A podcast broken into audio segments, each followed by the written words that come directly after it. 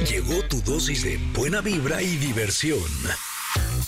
Salud, stylish, música, bienestar. Tenemos todo, pero todo lo que necesitas para estar bien. Ingrid Coronado y Tamara Vargas. ¿Necesitamos decir más? Ingrid y Tamara en MBS. Comenzamos.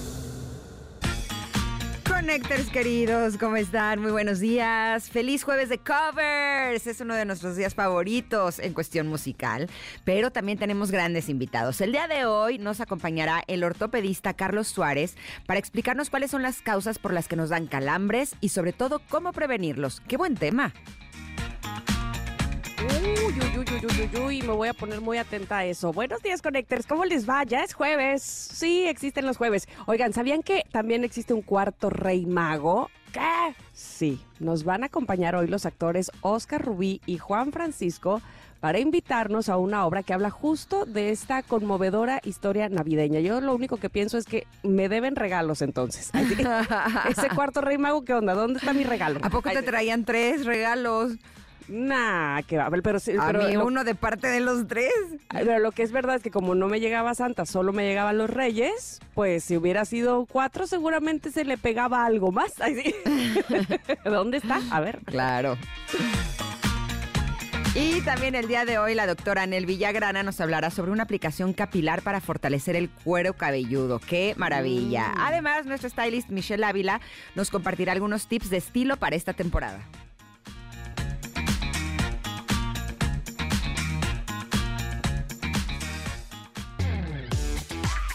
Ingrid y Tamara en MBS 102.5. Y ustedes se preguntarán, ah, caray, pero si son jueves de covers, si esta canción la conocimos con Menudo. Pues no, Menudo estaba covereando. Y esta canción es original de Stella Stay. Ándale pues, fíjense nada más, también la cantábamos en Garibaldi. No, pero la canción era de Humberto Tossi. ¿Sí? Sí, sí, sí. Pues a lo mejor antes de Humbe- Humberto Tozzi estaba Stella Stay. Ah, sí. Pues puede ser. Ah, porque es Ah. italiana. Porque en esa época, ¿sabes qué pasaba? Que agarraban muchas canciones italianas. Por ejemplo, La Maldita Primavera, que todos conocemos y re que te cantamos este, co- con, Yuri, pues es italiana. Un montón de canciones italianas como que las adoptamos acá. Eh, pues sí, es que suenan bien padre. Claro, Están bien bonitas de sus canciones. Un estilo ochentero muy lindo, sí. Exacto, pero bueno, esta canción hace un par de años eh, se colocó en las redes sociales, especialmente en TikTok, y se hizo parte del Menudo Challenge, ya que las madres que fueron las jóvenes que idolatraban a la boy band, pues hicieron lo suyo en estos videos. Sí, se puso muy buena la cosa. En fin, ah, miren, la canción original es de Humberto Tozzi y se llama Stella Stay. Ok, es así, por eso estaba la confusión. Ándale. Sí, o sea, en lugar de eh, ven claridad, decir ven Stella Stay. ¿no? Qué bonito traduces al italiano. Es lo que yo digo, qué rápida eres. Los idiomas. Ven, te está ahí. Ven, te lo está ahí. Qué mala canción. No, bueno, bueno, muy bien. tú muy que ya estoy cansada con Nectares, también hay que comprender. También entiendan. También entiendan. Además, les voy a confesar algo. Ayer jugué pádel con mis hijos dos horas. Y hoy en la mañana jugué hora y media, eh, que tuve clase. Y entonces, ahorita la subida de las escaleras, no, no, no, se los juro que parecía, o sea, no, no, así, cada escalón era así de, ay, ay, ay, y ahorita que estoy sentada aquí, es- me duele la espalda, o sea, de veras, ya le tengo que hablar al fisioterapeuta que también me duele el brazo, o sea, chale. Ahí es en donde uno siente la edad, ¿a poco no?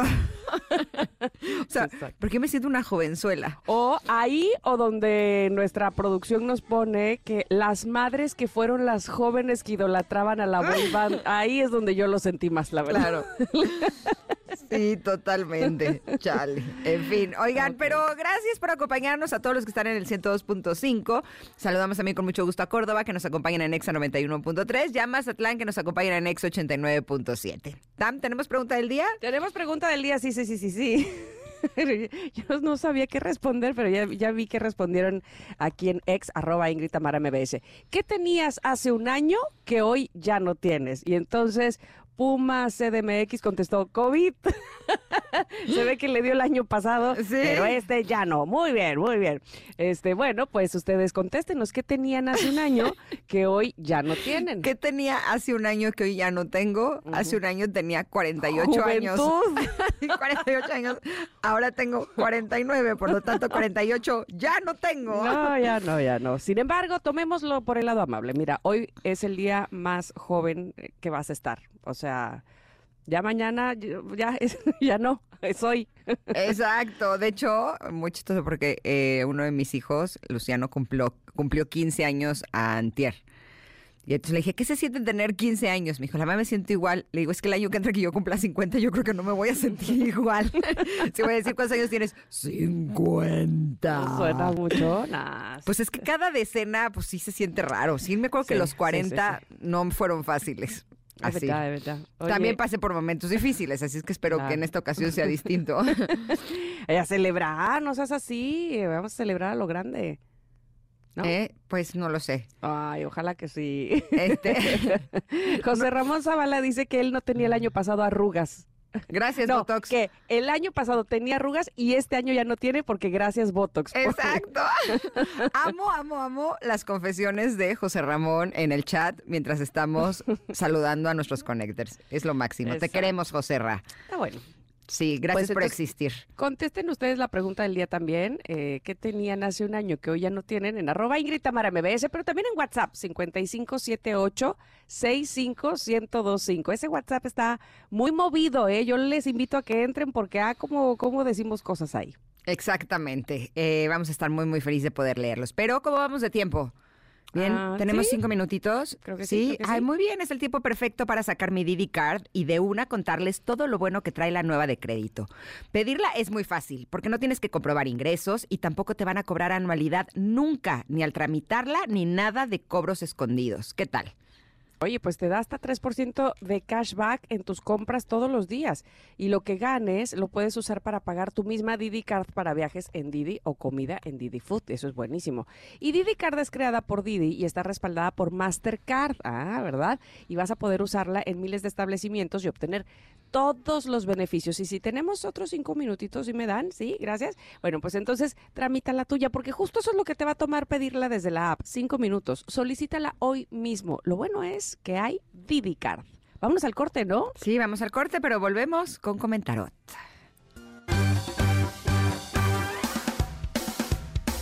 Es momento de una pausa.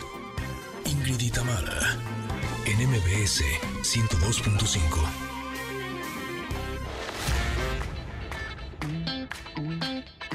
Ingrid y Tamara, en MBS 102.5. Continuamos. Bienvenidos al Comentarot, esta sección que nos gusta mucho. En lo personal, a mí me gusta mucho, sé que a Ingrid también. Y sabemos también que a ustedes y que les gusta que postemos las cartas del Comentarot y que pla- platiquemos y profundicemos sobre cosas que a lo mejor en nuestro día a día y en nuestro corredera, ¿verdad? No tenemos tiempo para eh, tomarnos eh, un momento con nosotros mismos y reflexionar. Así es que hagámoslo en este momento. Eh, a- ahorita va- vamos a ir campechaneando Ingrid y yo las cartitas que eh, le compartí de cinco señales que tu ego toma decisiones por ti. A ver, a ver cómo andamos ahí y cuál decimos check. Esta sí, esta no, esta quién sabe. Ok, ok, va. La primera dice, te tomas personal lo que otros dicen. No me suele pasar esa, aunque evidentemente a veces me pasa, pero esa digamos que no es de lo que más padezco. Este, muchas veces incluso mm, no me doy cuenta que me lo están diciendo a mí, al contrario, me pasa al revés. ¿Cómo? No solo no me lo tomo personal, luego me dan indirectas que digo, ay, era para mí, no entendí eso. este, pero bueno, hay, obviamente me he tomado personal algunas cosas. Y eh, sobre todo, ¿sabes con qué? Eh, por ejemplo, con, con mis hijas, ¿no? Entonces, cuando al- si, si alguien está enojado, pienso que "Ah, la hice enojar yo o este, ¿qué pasó? Este, ¿Cómo lo arreglo yo? Y luego me doy cuenta que ella estaba enojada por algo, pues, pero no necesariamente conmigo. Entonces, bueno, pues ahí, eh, como decía ayer, porque la carta de ayer tenía que ver con eso, este, con, con cuando alguien se enoja contigo, últimamente he trabajado en ese aspecto, ¿no? En analizar si el asunto es conmigo o no, si yo tuve que ver o no, y si sí tuve que ver, tomar cartas en el asunto, y si no, decirle buena suerte, ojalá que pronto salgas de ahí, porque este asunto de tomarlo personal, eh, sobre todo cuando no tiene que ver contigo, ah, cómo hace daño, cómo puedes hacerte novelas en la cabeza, historias completas de seguro me lo dijo por esto, por aquello, pero entonces yo le voy a responder, pero y entonces seguro ya no me quiere, qué sé yo, tantas historias que puedes hacerte cuando ni siquiera tenía que ver con algo que tú habías hecho o dicho. Así es que, bueno, si el ego se apodera de ti, eh, una señal es que te tomes las cosas personal. Exacto, tampoco es mi área de oportunidad. sí lo fue durante algún tiempo, sobre todo porque luego en redes sociales el hate está tremendo, ¿no? Y creo que es algo que ya me he ido limpiando. Ya, ya cuando me dicen zorra, no me ofendo.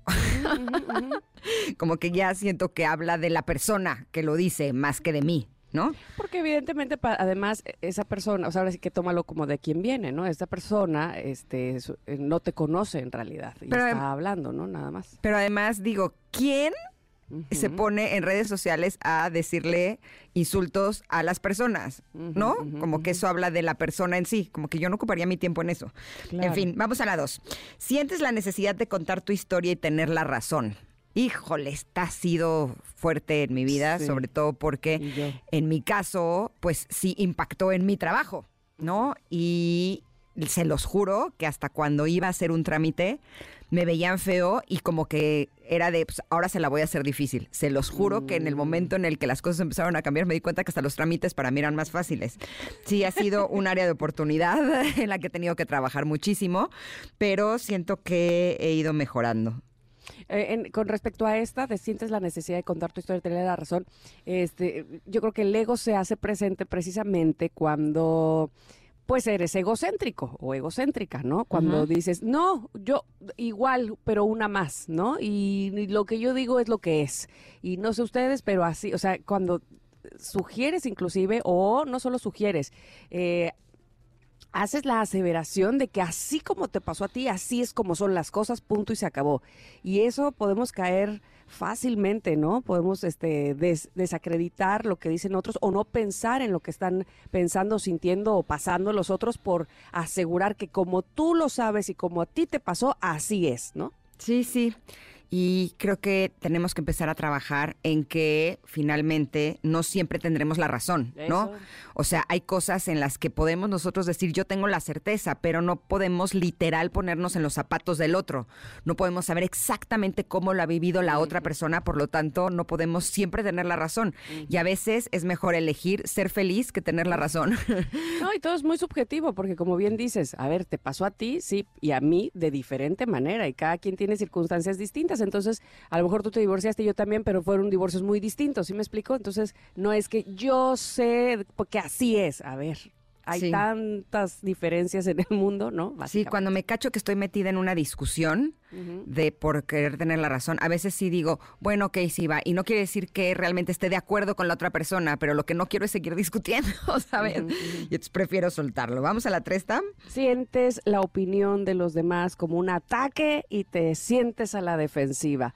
Híjole, justo ayer eh, eh, platicaba con unas amigas de una situación así donde una de nuestras amigas está a la defensiva, o sea, desde el inicio, eh, bueno, no es conmigo el rollo, pero este con la otra persona con la que tiene ese conflicto, desde el inicio ella está a la defensiva, o sea, de nadie le dijo nada, pues nadie, le ha mencionado nada y ella está, porque yo soy esto, ¿eh? Aunque les quede la, no les quede duda y que, que dices, órale, estaba pues defendiéndose de algo que todavía no sucede. Seguramente el ego está ahí arriba trepado eh, antes de que ella se calme y pueda verlo con otros ojos, así es que también hay que tener cuidado con eso. Exacto, creo que tiene que ver un poco con la primera, ¿no? Ah, exacto, sí. Sí, y la cuatro dice, etiquetas a las personas con juicios fijos. Híjole, esta sí es mi área de oportunidad, fíjate.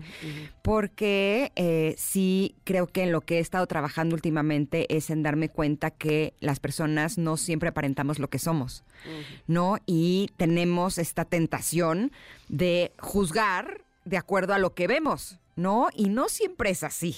A veces eh, habrá personas que la primera apariencia sea de cierto tipo de persona y con el tiempo nos damos cuenta que es un tipo de persona completamente distinto y eso eh, podría estar alejándonos de personas que realmente valen la pena o podría estar acercándonos a personas de las que vale la pena que mejor nos alejemos, ¿no? Por lo tanto, esto de que la primera impresión es lo más importante, sí, porque es cuando se destapa el juicio, pero si nos atrevemos a ver más allá, podemos realmente tener relaciones con mucha mayor conexión. Me encanta esta, me encanta eh, eh, sobre todo darnos cuenta que...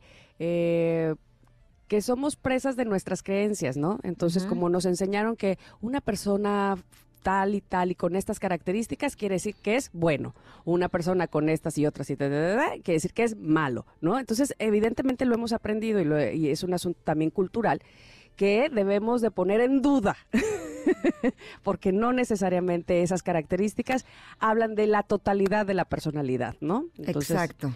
Ahí va, la número cinco, que es la última, dice, sientes enojo, culpa y señalas.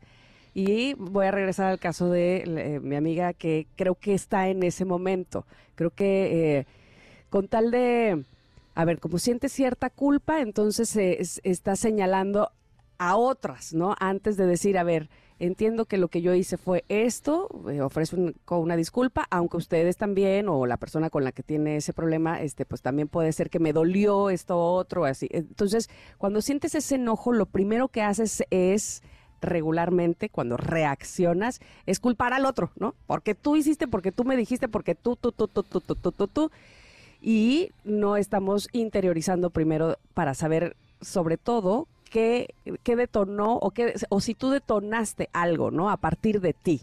Creo que por ahí va. Exacto, pero pues siempre todo nos regresa a trabajar con nuestras emociones, a trabajar con nuestra mente y a darnos cuenta que lo que sucede afuera de nosotros, ya sean situaciones o personas, solamente son desafíos para que podamos justo reconocer a nuestro propio ego. ¡Tarán! ¡Tarán! nos quedó. Por supuesto, todas estas eh, tarjetitas para saber qué tanto está el ego hablando por ti, eh, las vamos a poner en nuestro ex, ya saben, arroba Ingrid Tamara MBS, y también se las vamos a compartir en nuestro WhatsApp, en el 55 78 65 1025 para que ustedes las tengan y reflexionen sobre ellas o las compartan o hagan lo que gusten hacer. Por lo pronto, nosotros eh, vamos a a ir a un corte. Ajá. Y sí, vamos a regresar, que tenemos más. Este jueves es de covers, les recuerdo, ¿eh? por si tienen alguno, échelo para acá, que aquí lo ponemos. Somos Ingridita Mara en MBS. Es momento de una pausa. Ingridita Mara en MBS 102.5.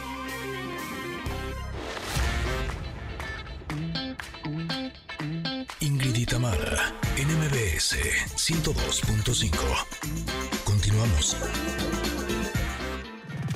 Consejos entre connectors en Ingrid y Tamara.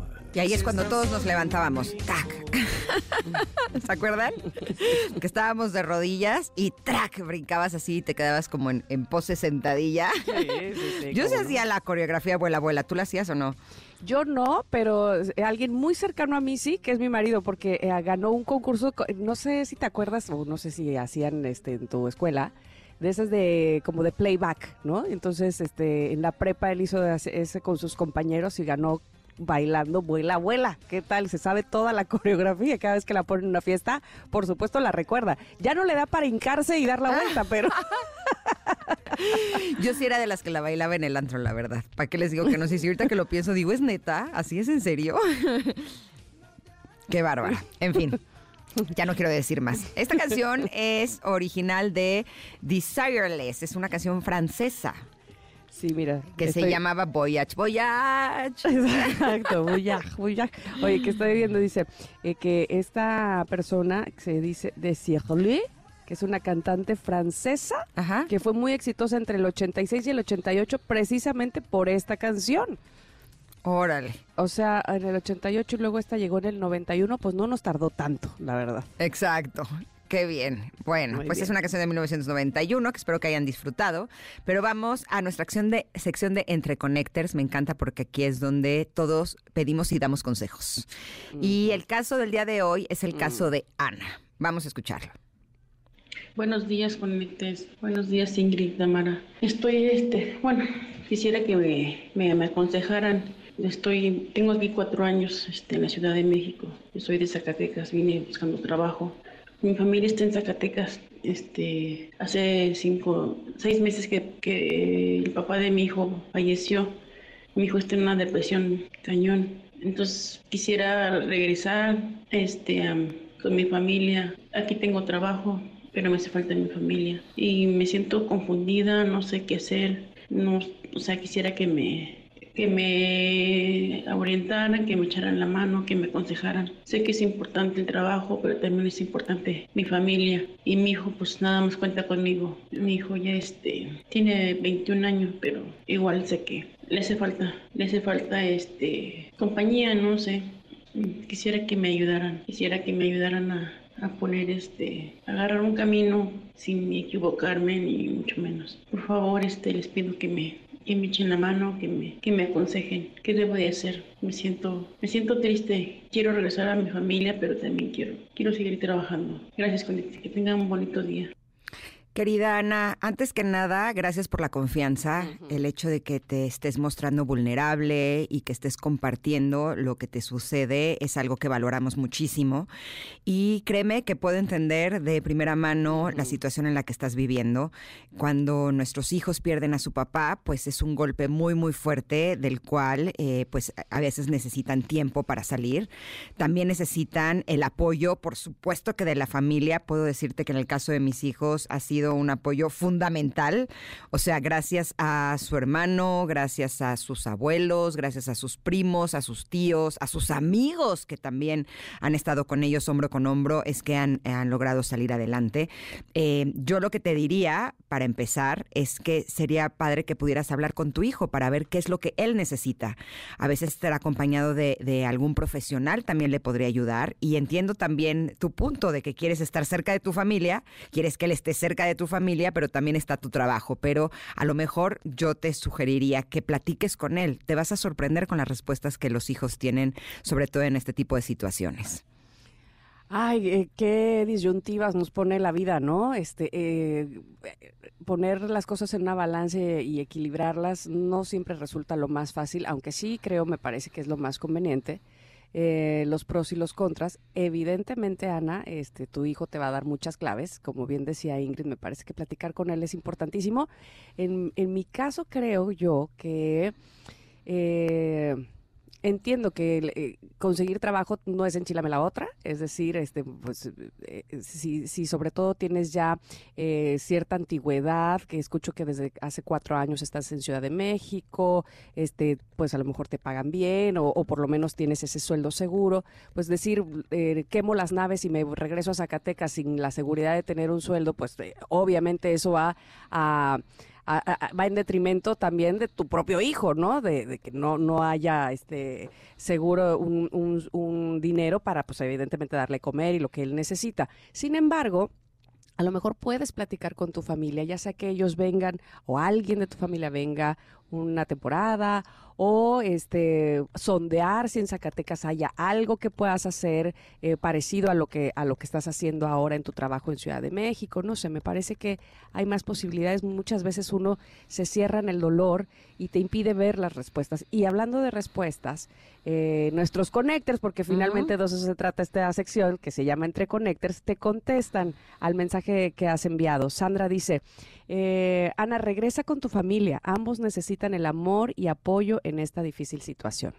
Mira, Jimena eh, te dice, desde mi punto de vista, si sientes que necesitas el apoyo de tu familia, regresa con ellos. Es importante para tu hijo y para ti. A lo mejor sí para tu hijo es importante estar también cerca de ellos, eh, empezar a buscar trabajo allá y yo siento que eh, la vida empieza a mover las fichas y se, te va, se te va a dar una buena oportunidad. Pero a lo mejor en lugar de soltar primero lo de aquí, empezar a buscar opciones allá, mandar currículums, pedirle a tu familia que te ayude también a, a, ver dónde podría ser una buena posibilidad de acuerdo a lo que tú te dediques. Y ya que tengas el trabajo allá, entonces puedes soltar el de México. ¿no? Brenda dice, con Néctar, yo te aconsejaría que lo que tu corazón crea que estará mejor, también te recomiendo que busques ayuda profesional para que tú y tu hijo puedan estar bien y puedan sanar esta gran partida.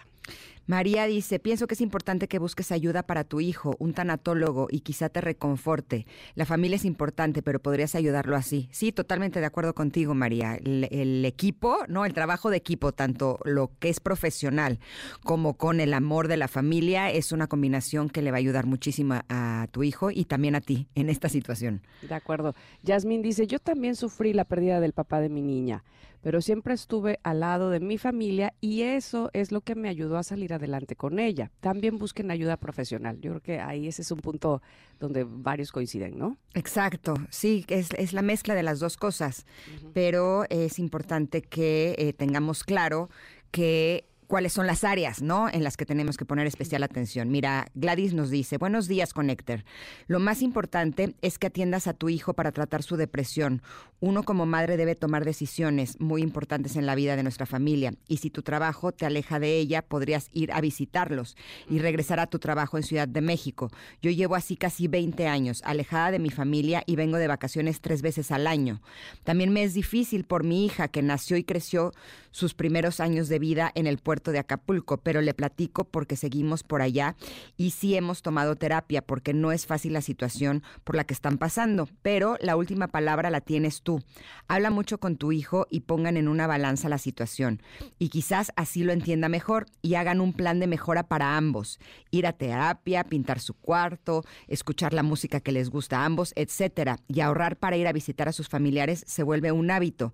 Yo lo practico con mi hija y así hay una motivación y queremos regresar a casa porque sabemos que solo es por trabajo y que gracias a eso podemos disfrutar de vacaciones en familia. Espero te ayude. Me gusta esta opción. Gladys, además qué linda que te expandiste, te extendiste tanto este, y que además hayas eh, hablado de tu propia historia, ¿no? Este, para decir, mira, yo también pasé por ahí. No, pero además me gusta esta idea, ¿no? Que no necesariamente te tienes que ir a vivir allá. Sí, no, no, no. Sino ver la forma de que el dinero que estás generando aquí en México te dé para poder ir a visitar a tu familia, ¿no? Y pasar vacaciones o incluso algunos fines de semana, de manera que puedas tener lo mejor de los dos mundos. Son grandes opciones, Connectors. Qué sabios son, me encanta. Sí, sí, sí. y escuchar varias opiniones obviamente te sirve, me parece a mí, este, pues para ir definiendo cuál es la que te convence más, cuál es la que te ayuda más y sobre todo, como decía yo hace rato, hay veces que uno se ciega en el dolor y entonces estás inmerso ahí y no ves más allá que lo que pudieran ver otros desde lejos, ¿no? Este, así es que bueno, pues por eso es esta sección, la cual agradecemos muchísimo, muchísimo de verdad,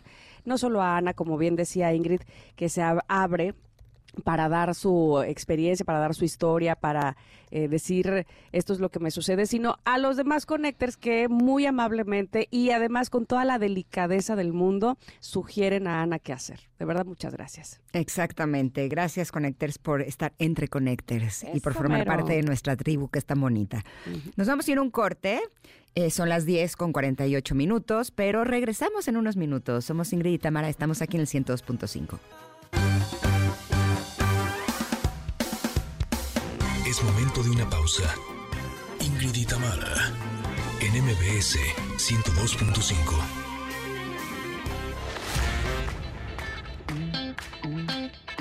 Ingrid y en MBS 102.5. Continuamos. ¿Qué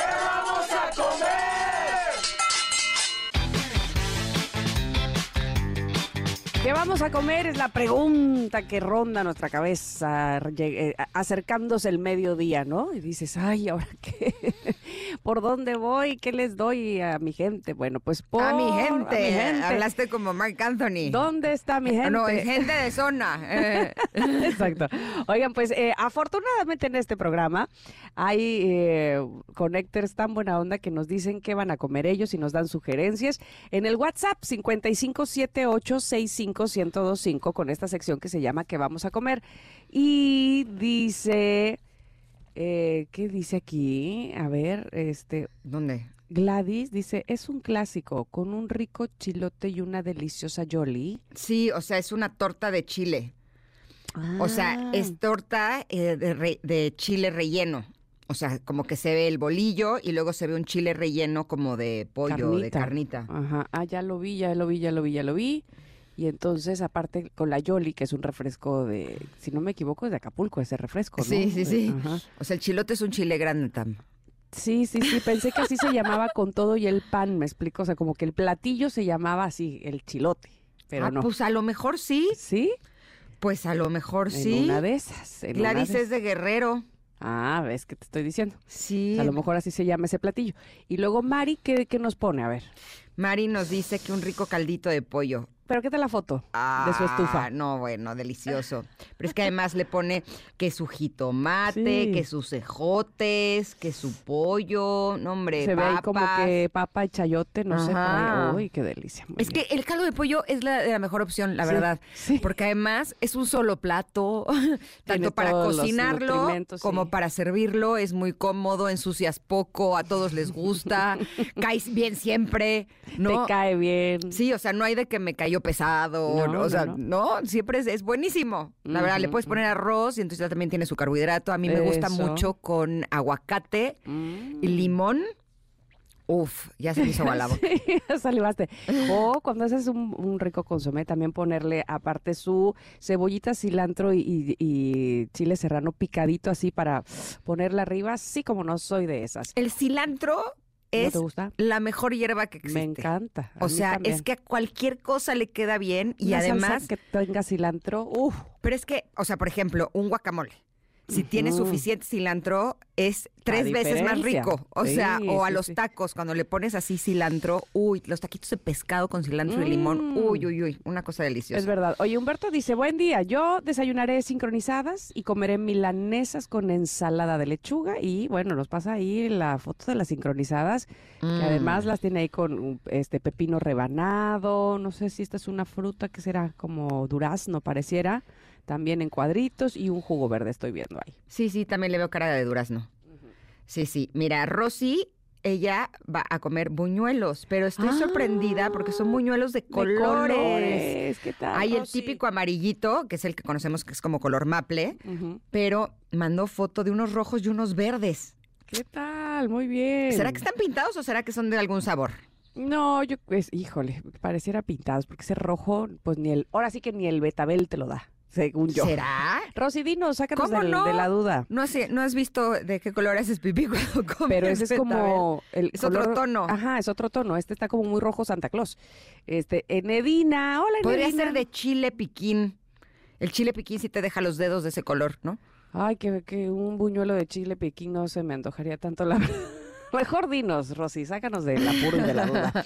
Enedina dice, hola, hoy comeré hamburguesas, la carne está hecha por mí, le pongo huevo, pimienta, cilantro y cebolla. Y me parece que tiene mejor sabor que las congeladas. Sin duda, no lo dudo ni tantito, Enedina, que a ti te salgan mejor que las congeladas. Órale, sí, qué rico. Y miren, eh, Gladys está compartiendo una receta de costillas a la Bar- barbecue. Si ustedes quieren esta receta, que está en el grupo, porque no se las podemos decir aquí porque está un poquito Larga. eh, exacto, eh, nos pueden escribir al 55 78 65 1025. Se los repito, 55 78 65 1025. Y con eso ya son miembros, Connectors VIP. Y aparte, eh, los podemos agregar a este grupo de WhatsApp para que ustedes puedan tener esta y otras recetas más. Eso, de verdad que les va a sacar de apuros, yo sé lo que les digo, aquí nosotras mismas hemos sacado buenas recetas.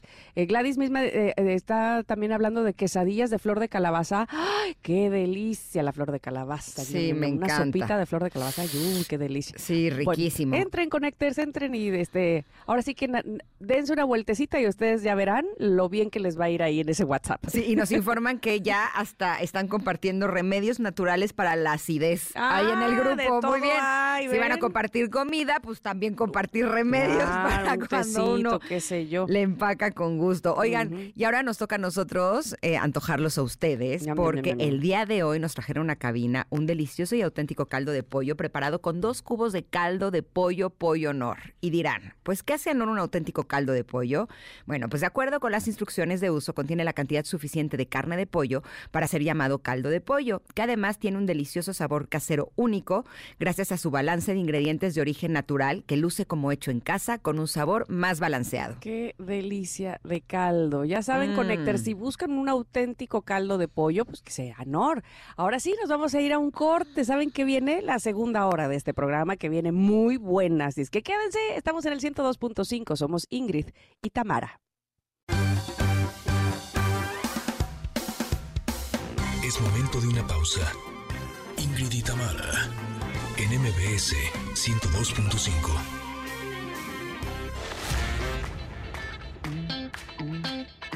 Ingrid y Tamara, en MBS 102.5. Continuamos.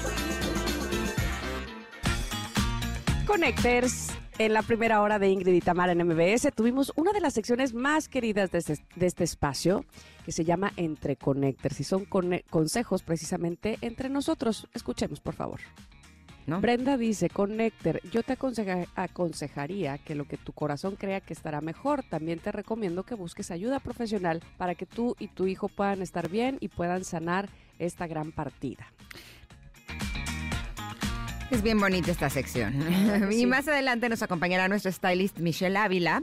También estará la doctora Anel Villagrana, que nos hablará sobre la aplicación capilar para fortalecer el cuero cabelludo y mucho más. Así es que quédense con nosotros. Somos Ingrid y Tamara y estamos aquí en MBS. Continuamos.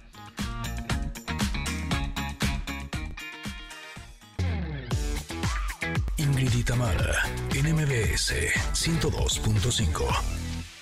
He oído varias versiones de esta canción que de unos pocos años para, para acá retomó fuerza y popularidad, que es La gata bajo la lluvia, pero nunca había escuchado esta versión, hoy que es jueves de covers, me toca escucharla, esta versión eh, cantada por Diego El Cigala y que renombró como El Gato. No el gato bajo la lluvia, solo el gato. Sí. Que todos conocemos evidentemente la versión original que es de eh, Rocío Durcal. Sin embargo, el gato salió en 2020 con Diego El Cigala. Oigan, yo no sé ustedes, no sé Ingrid cómo le va con los calambres. Eh, pues a mí bien, pero de pronto mis hijos sí tienen calambres. Sí, fíjate que yo basta con que una noche haya usado zapatillas para que en la madrugada, bueno, qué cosa con los calambres así me despierte. ¿Zapatillas es zapato de tacón? Zapato de tacón, exactamente. eh, y, y- y ¿Pero por qué? ¿Qué es esta? Este, regularmente no me dan calambres. Ay, me acuerdo que me daban calambres, ¿sabes cuándo? Cuando estaba yo embarazada. ¿Qué cosa? ¿Por qué? Este, bueno, pero evidentemente tenemos que hablar de esto con un especialista y por eso nos acompaña esta mañana el ortopedista Carlos Suárez, a quien le doy la bienvenida, para platicar sobre este tema. Consejos para prevenir los calambres. Doctor, bienvenido. Buenos días, ¿cómo estás? Hola, buenos días, ¿cómo están? Muy bien, muchas gracias. A ver, ¿por qué, ¿por qué surgen los calambres? Este, ¿Es una falta de algo en el cuerpo? Correcto, mira, eh, los calambres hay varias causas. La principal es un imbalance en los electrolitos, principalmente potasio, magnesio y calcio, que son muy importantes para la funcionalidad de los músculos. Otra de las causas puede ser, justo como lo mencionaste, el uso de un calzado muy apretado o no tan adecuado provoca un espasmo en los músculos y puede eh, resultar en un calambre.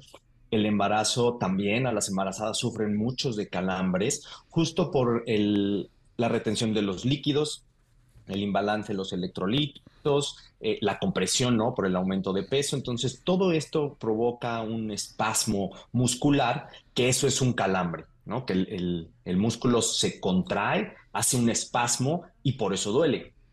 ¿Hay manera de hacer algo para prevenir que no nos den calambres? Sin duda. Uno es eh, siempre la hidratación. El deshidratarse, el no tomar suficientes líquidos provoca eh, este imbalance en los electrolitos y que hayan calambres. Dos, hacer ejercicio extenuante sin un periodo de, reposo o no calentar o no hacer estiramientos ni antes ni después del, ejercicio. Eh, digo, en algunas condiciones especiales como el embarazo, pues desafortunadamente no se pueden evitar, pero sí pueden estar las, las mujeres embarazadas estar haciendo ejercicios de estiramiento todo el tiempo en piernas, en brazos, para que no les den tan frecuentes. Ay, además de que este, no sé si a ustedes les pasa, pero son muy inoportunos los calambres, ¿no? Pues este, evidentemente en ningún lugar, en ningún momento, este, diría yo, ay, ¿cómo no me da un calambre ahorita? Obviamente no, ahorita que estoy así sin hacer nada, pero que te dé debajo de la alberca, o sea, es decir, cuando estás nadando, por ejemplo, qué cosa tan horrorosa, ¿no? Eh, ¿Le sucede más o, con más frecuencia, y ahorita que Ingrid hablaba de sus hijos que son deportistas, justamente a los deportistas, es decir, eh, hay personas que independientemente de lo que ya dijiste que nos pudiera estar haciendo falta, eh, por su actividad, digámoslo así, sean más susceptibles a los calambres? Sin duda, como es una fatiga muscular o se relaciona con la fatiga muscular, los deportistas tienen mayor tendencia a sufrir estos, estas condiciones. No sé si recuerdan que siempre después de un partido de fútbol en la Copa Mundial, ¿no? Los futbolistas les hacen justo estiramientos cuando se van a tiempos extras porque ya se fatigaron los músculos y pudieran presentar un calambre a medio partido. Entonces hay que estar haciendo estiramientos para que justo no llegue ese espasmo. E, esa es mi pregunta. Eh, o sea, yo pensaría que cuando nos estiramos los músculos, los músculos se relajan. Cuando estamos haciendo ejercicio, que se relaje el músculo es algo bueno o eh, necesitamos esperar a terminar el ejercicio para entonces estirar. Sí, tenemos que esperar. Cuando estamos haciendo el ejercicio, estamos haciendo la contracción y la extensión de los músculos, pero estamos poniéndole carga. Entonces no se va a relajar de manera adecuada porque está tratando de sostener peso. Entonces no, no puedes eh, estirarlo, más bien haces estiramientos antes para que no lo agarres contracturado y al terminar, justo para quitarle esta atención a la que lo sometiste durante el ejercicio, como que como que le das un masajito al músculo para que se estire, se relaje, se descontracture y ya no quiera hacer un calambre. Ahora me estoy acordando que creo que el peor calambre que me ha sucedido ha sido en el abdomen, mientras hago abdominales. Qué cosa, pero me dan ganas de morirme. Este, qué bueno que se me pasa el tiempo, pero a lo que voy es, en cuanto uno siente el calambre, ya sea en la pantorrilla, en los dedos, este, en donde sea, eh, digamos, lo primero que habrá que habría que hacer es tratar de relajar el músculo poniéndolo como, estirándolo, o este, o sea, además de gritar qué tenemos que hacer porque este nos agarra totalmente desprevenidos y aparte a la persona si la tenemos junto a alguien ahí le dice, "¿Qué pasa? ¿Cómo te ayudo? ¿Te estiro? ¿Te jalo? ¿Te te dejo? ¿Qué qué hago?", ¿no? Correcto, sí, el gritar pues obviamente es un apapacho al corazón, ¿no? Para mm. el, el, dolor, pero sí, lo que tenemos que hacer es estirar. Estirar el músculo estirar. Si puedes y estás en, casa, por ejemplo, si te agarró en casa, puedes ponerle algo calientito ah, primero para... Lo caliente ayuda a descontracturar a los músculos contrario a lo que se piensa que poner frío. Lo frío desinflama. Entonces te pones calientito el cojín de semillas, una toalla con agua caliente.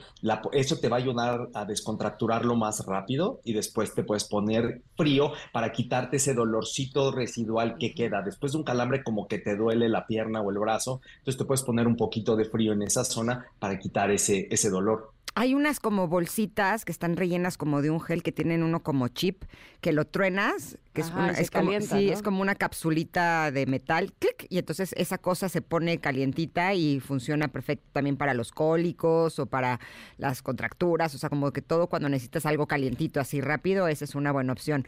Pero dime una cosa, Carlos, eh, hemos sabido, ¿no? Ya no sé si es leyenda urbana o no, que si comemos mucho plátano o que también si comemos eh, jitomate nos puede ayudar a no tener calambres porque son altos en potasio.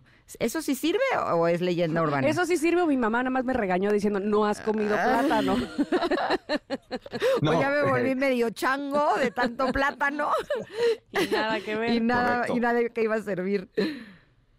No, 100% ayudan. Son alimentos ricos en potasio y entonces con eso pudiera ser suficiente de agregarlos a la dieta para no tener un déficit.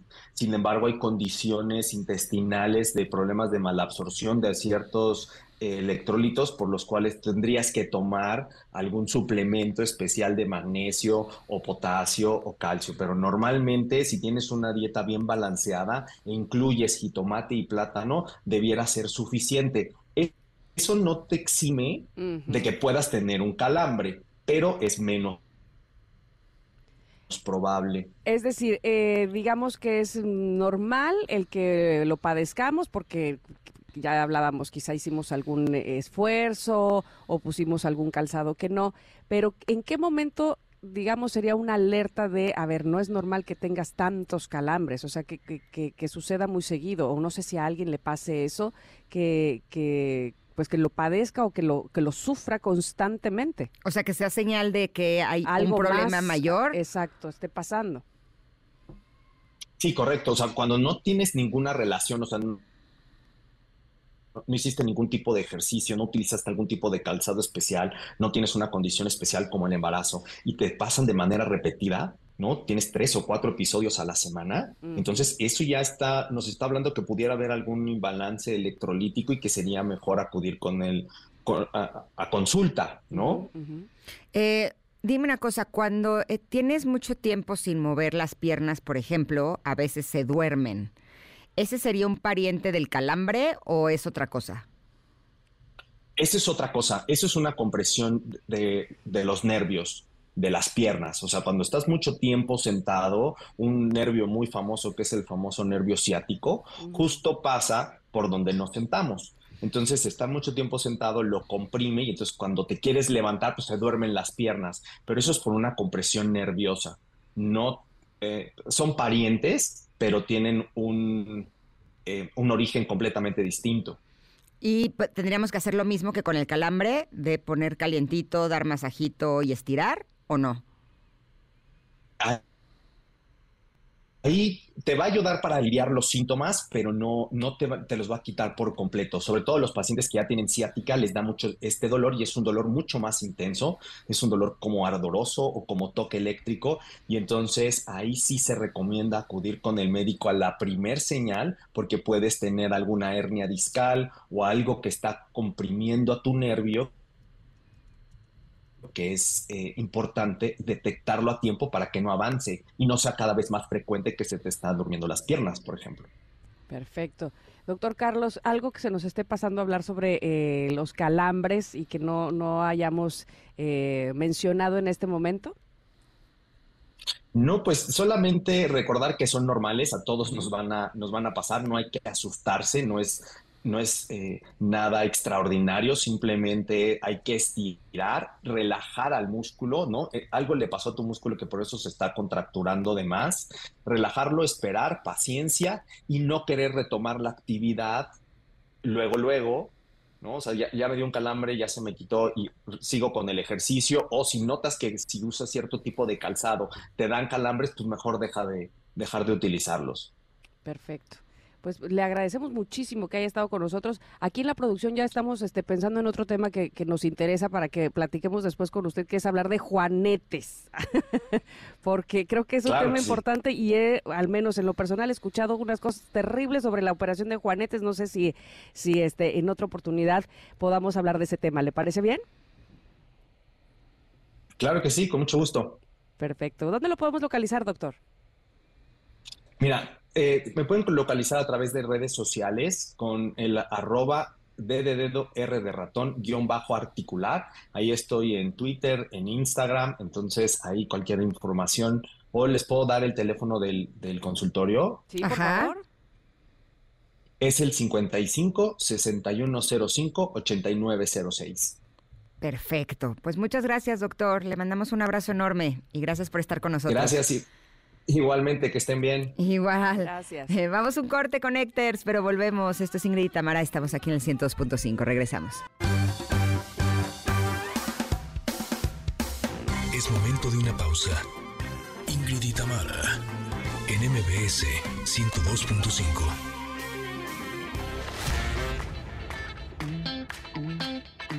Ingrid y Tamara, en MBS 102.5. Continuamos. Salud y bienestar. Cuerpo y mente saludables. Esta canción es original de Phil Collins. Eh, Phil no solo interpretó la canción, sino que también la escribió y la compuso. Su contribución a la banda sonora de Tarzán, pues ayudó a darle una atmósfera única muy emotiva a esta película. Y en español la canta Eros Ramazzotti y se llama En mi corazón vivirás. Este sí me gusta más en inglés, la verdad. ¿Para qué les miento? Oigan, eh, lo que me encanta es tener en cabina a la doctora Anel Villagrana, que nos viene a hablar de un tema que- del que a lo mejor no, ni siquiera sabíamos que existía. Es algo que a lo mejor no le estamos poniendo tanta atención, pero suena como una gran opción. Vamos a hablar de la aplicación capilar para fortalecer el cuero cabelludo. ¿Cómo estás, doctora? Buen día. Hola, muy contenta de estar con ustedes por acá. Eh, a ver, dime una cosa. ¿Para qué queremos fortalecer el cuero cabelludo? ¿Cuáles son los beneficios? Ok, Pues mira, hay muchas eh, razones por las cuales el cabello se va adelgazando, principalmente la genética, el envejecimiento como tal y estos eh, tratamientos que nos vamos haciendo, llámese queratina, decoloraciones y demás, va haciendo que el cabello se vaya adelgazando y lo vamos notando, bueno, mayor cantidad de caída, pero este adelgazamiento del cabello eh, es preocupante porque después de que se adelgaza, se adelgaza, se adelgaza, llega un momento en que ya no crece más. Entonces se te sale una trenza como de colita de ratón horrible, ¿no? Ya tenías sí. antes una trenza acá, qué cosa ab- abundante, y ya se adelgazó todo el cuero cabelludo. Supongo que de eso tiene que ver, ¿no? Así es, y eso ya no es estético y tener un cabello mm, abundante nos es signo de, además de juventud, de belleza y de salud. Entonces es muy importante mantenerlo bien. Hay muchos tratamientos eh, coadyuvantes para la, la alopecia como tal y entre ellos está la aplicación de un ácido hialurónico que tiene eh, precursores, se llaman péptidos, que nos van a nutrir el folículo y de esta manera eh, lo van a fortalecer, hacerlo más grueso y evitar su caída. Entonces es importante eh, revisarnos para ver si ya estamos candidatos para esos tratamientos y evitar pues esta situación. Ahora, ¿este tratamiento es doloroso? ¿Se inyecta, se unta, se pone, se... ¿qué, ¿Cómo es? Mira, justo el que hacemos en el consultorio se inyecta. Si es un poquito molesto porque es el cuero cabelludo, pues ahí tratamos de poner ahí un vibradorcito para que extraiga un poco el color, el dolor, pero si son varios pinchacitos en el cuero cabelludo, justo en las zonas donde está más adelgazada el Ah, el ¿no va en toda la cabeza? No, no, no. Normalmente es la parte de la coronilla, digamos que una corona, poniéndolo así para que lo, lo O imaginemos. sea, ¿dónde iría la corona si ¿Dónde iría fuéramos reyes o reinas? Así Ok, es. Esa es la zona donde la aplicamos porque es donde sufre más el cabello y eso es la parte que hacemos en el consultorio, es más o menos una vez cada dos semanas por tres, cuatro sesiones, dependiendo eh, el problema que tenga el paciente y posteriormente una vez al mes. El ciclo del cabello es de cuatro meses más o menos, entonces es súper importante pues tener paciencia porque de pronto queremos que con una inyección, como la toxina botulínica, ya veamos el cambio, pero no es el caso. Y esto que dices untado y demás, eh, es súper importante también usar el champucito, los tratamientos en casa, el spray, que sea un estimulador también y un fortalecimiento. Y eh, bueno, el tema de ir a un, con un médico y demás es ver que no tengamos alguna otra enfermedad como hipotiroidismo, eh, enfermedad o problemas como ya con la menopausia, climaterio y demás, o eh, sea un tema propiamente genético. Entonces es bien importante hacer como todo, de todo. Doctora, ¿y esto es preventivo o alguien que ya este, te- tiene reales problemas de alopecia este, le podría funcionar para, no sé, volver a tener nuevo cabello? Para tener nuevo cabello es un poco más complicado, ¿no? Hay que, hay, una vez que se murió el folículo, ya no hay manera de generar uno nuevo, ¿no? Ahí hay que trasplantar el cabello. Es decir, la parte que está acá abajo, bueno, pasarla para enfrente. Eso ya es, es un tema más, más complicado. Hay algo que se llama alopecia areata, por ejemplo, que es por estrés principalmente, que se hace así un hueco en el cuero cabelludo. Así no tenemos nada, nada, nada de pelito ahí. Entonces ahí ya se usa otras cosas como esteroides y demás. Entonces sí es súper importante la evaluación por un médico para ver si todavía somos candidatos a ese tratamiento de fortalecimiento nada más o ya hacer un tratamiento más agresivo para todo tipo de alopecias, porque también el tema de seborrea, caspa o hongos y demás que hay en el cuero cabelludo también nos, nos generan condiciones de alopecia, pero eh, es, es importante la, la valoración para de ahí partir con el tratamiento. Ahora, está uh, un pelito de la cabeza, ¿no? Y entonces sale el pelito y ese cuánto tiempo tiene de vida. O sea, si te haces este tratamiento, ¿cuánto tiempo te dura? O cuando se cae ese pelito, pues ya no tiene eso que le que le fortaleció. No, el, este tratamiento nos va a durar en el cuero cabelludo más o menos un mes porque es de liberación prolongada y es el tiempo que va a nutrir como tal nuestra piel y esa piel va a alimentar el folículo. Entonces ese pelo se puede caer y seguir con sus fases de crecimiento. Pero, por ejemplo, o sea, en este tratamiento que es primero cada dos semanas y después una vez al mes, ¿es una vez al mes ya de por vida? No, no, no, más o menos con seis, siete sesiones más, si el tratamiento puede alargarse hasta un año. Ajá. Y después dejamos descansar y nos continuamos nada más con ¿Y champucitos. cuánto tiempo spraycitos. sigues teniendo así cabellera de, de Lucerito y de Daniela Romo? De los noventas. Pues no, tenemos que estarlo nutriendo año con año, más o menos. Podemos suspenderlo un año sí, un año no, un año sí, un año no, para fortalecerlo nada más. Si es el caso, ¿no? Que queremos eh, fortalecerlo y que se mantenga grueso y demás. Un año sí, un año no. O una vez cada seis meses, a lo mejor de mantenimiento, ya una vez que logramos el resultado requerido. ¿Hay alguna contraindicación o alguien que digas, prefiero, no sé, este que, que no sea candidato, digamos, este que ya hablábamos de eso, de quién sí, pero sobre todo quién no eh, fácilmente podría eh, aplicarse este, e- este tratamiento? Bueno, pues las mujeres en embarazo y lactancia, este, decimos muy mal dicho, no se les puede dar ni la mano, ¿verdad? no podemos hacer absolutamente nada por estos temas teratogénicos. Eh, hombres con alopecia areata, eh, alopecia areata, perdón, no, androgenética, que es más bien en la, en la parte de enfrente, las entradas, ahí se requieren otro tipo de tratamientos que también los ofrecemos en la clínica. No son para fortalecimiento propiamente, sino para bloquear la testosterona. Este, o problemas que tengan, o personas que tienen problemas como psoriasis o enfermedades autoinmunes, enfermedades que sean propias de la piel, que pudiéramos ahí estar pues regando alguna infección localizada y demás que tienen foliculitis y de- eso ya no son candidatos a inyectarlos porque entonces lejos de ayudar eh, regaríamos ahí más el problema o aumentaríamos el problema. Ahora, ¿qué tanto se nota este, este tratamiento? O sea, si tenías así la colita de ratón, eh, realmente sí vas a notar un cambio importante en donde sí sientas eh, la cabellera más abundante.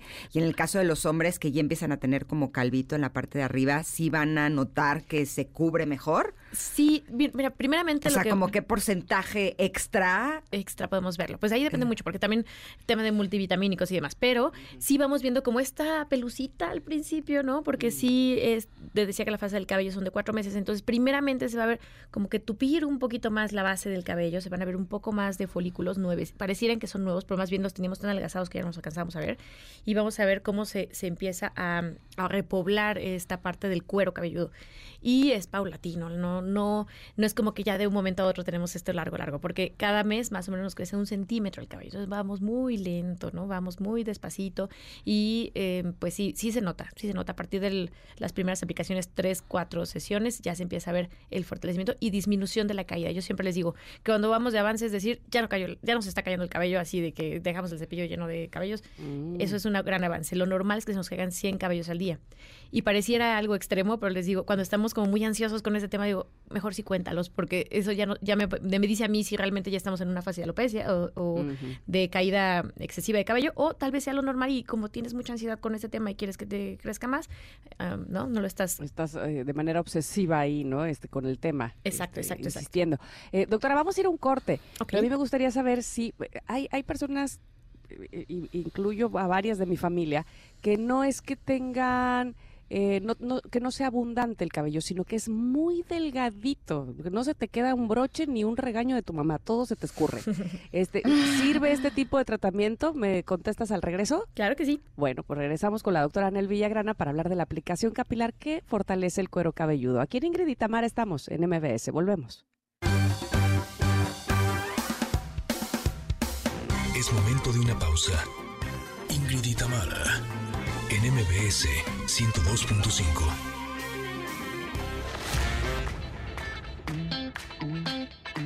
Ingrid y Tamara, en MBS 102.5. Continuamos. Ahí estamos escuchando la voz de Alex Sergi, que es el vocalista, uno de los vocalistas de Miranda.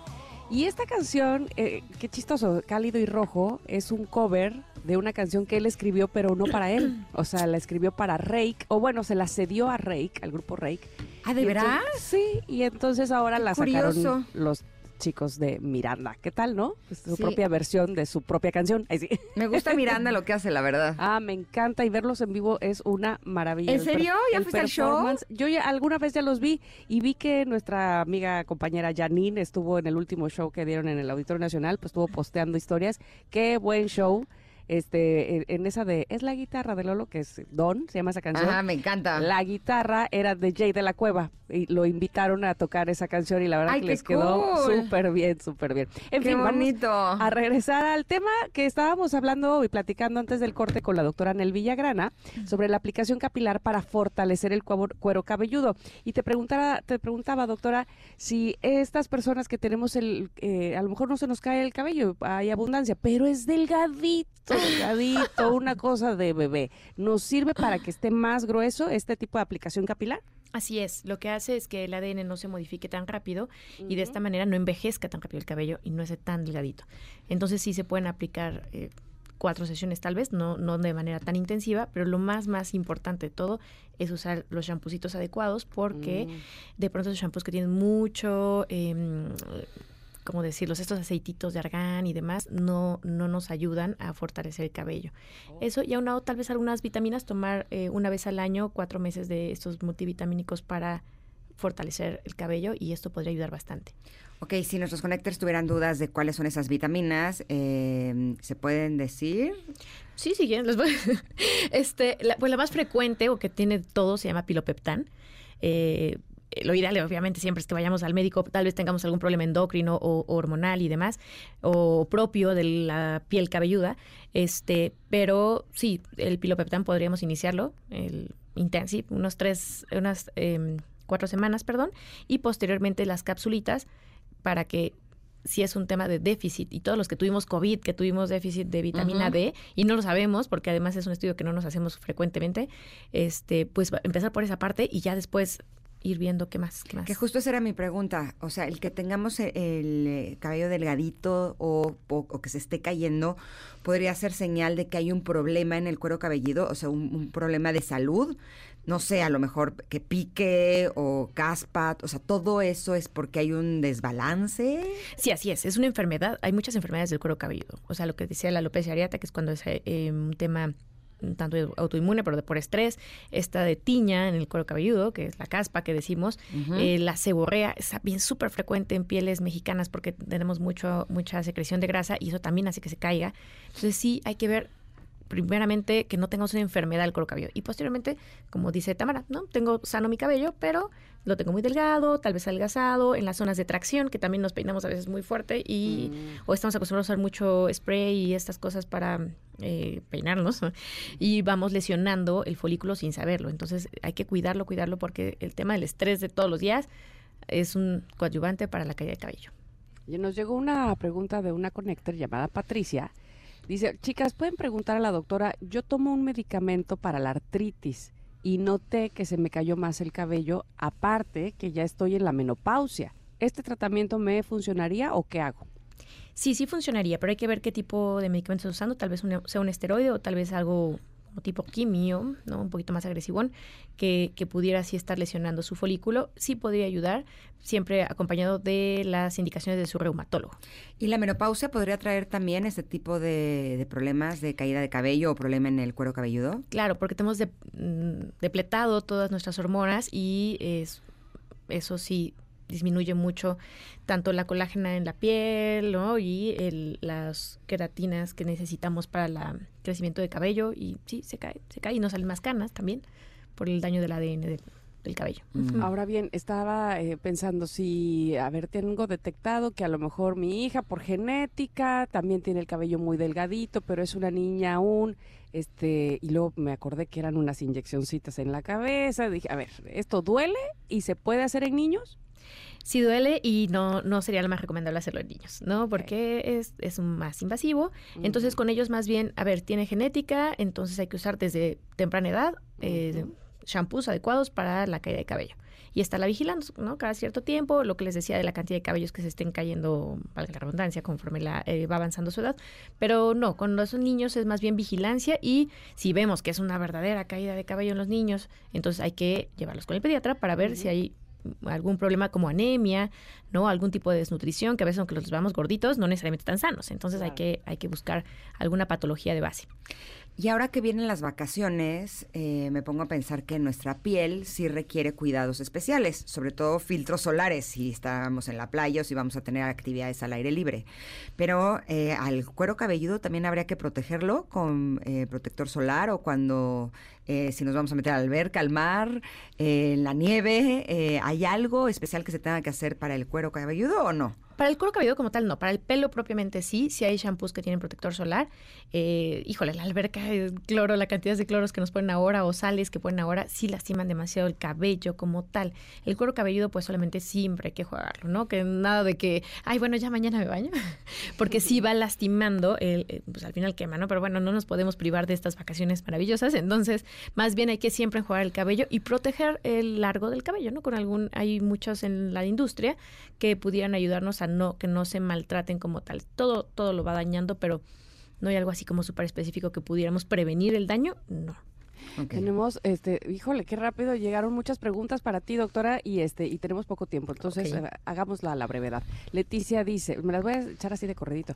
Una pregunta, a mí me da comezón y ardor en la cabeza, ¿qué puedo hacer? Y es que creo que va un poco, po- podría ser aunado a esta otra. Dice, eh, doctora, la última vez que me pinté el cabello me ardió muchísimo la cabeza. Pareciera que la cabeza se me quemaba y ya no he querido volverme a pintar el pelo por el temor de que me vuelva a pasar. porque me pasó esto? Tengo una idea. Podemos ir un corte y al regreso contestamos estas preguntas, Ah, más las que también llegaron. Están llegando más. Sí, claro que sí. ¿Sí? Sí, ¿Te parece con gusto, bien? claro. Ay, qué Buenísimo.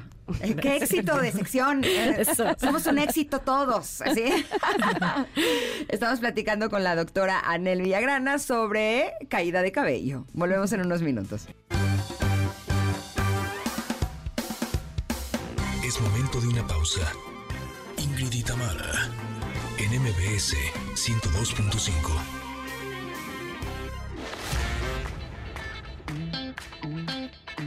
Ingrid y Tamara, en MBS 102.5. Continuamos.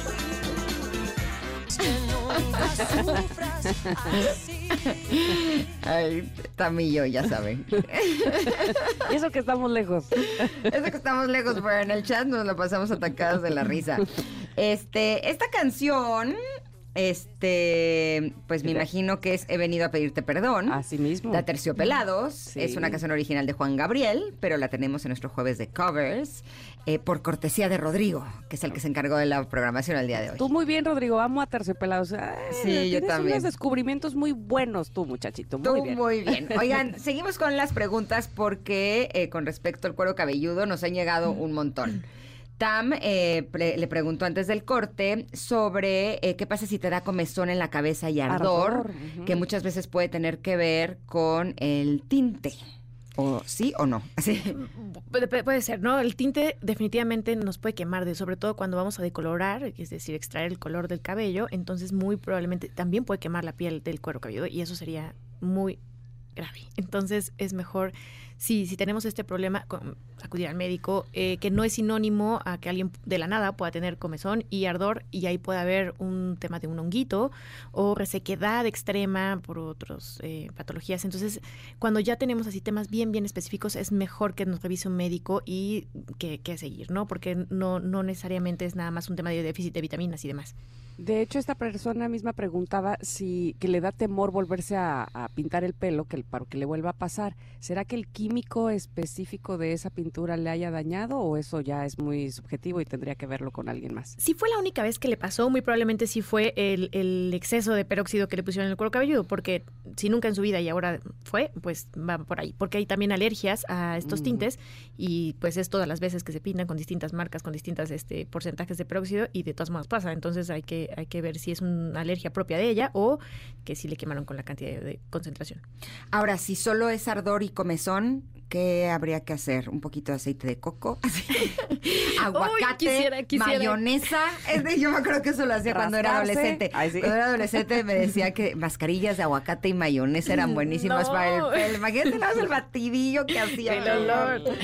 Este, híjole, quisiera darte así como que una, una mm, un tratamiento, pero mm, definitivamente me da pena. Hay que, hay que ir a cuidar al médico. Ahí sí hay que acudir al médico porque son muchas las causas que pueden ocasionarlo y pudiera ser algo tan simple como te resecó ese cabello, ese shampoo que estás usando, o ya requieres un tratamiento especializado. Ok.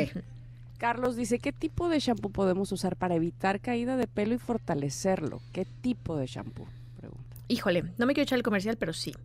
Eh, toda esta línea de Pilopeptan, que es muy amplia, nos ayuda bastante para evitar la caída. ¿No?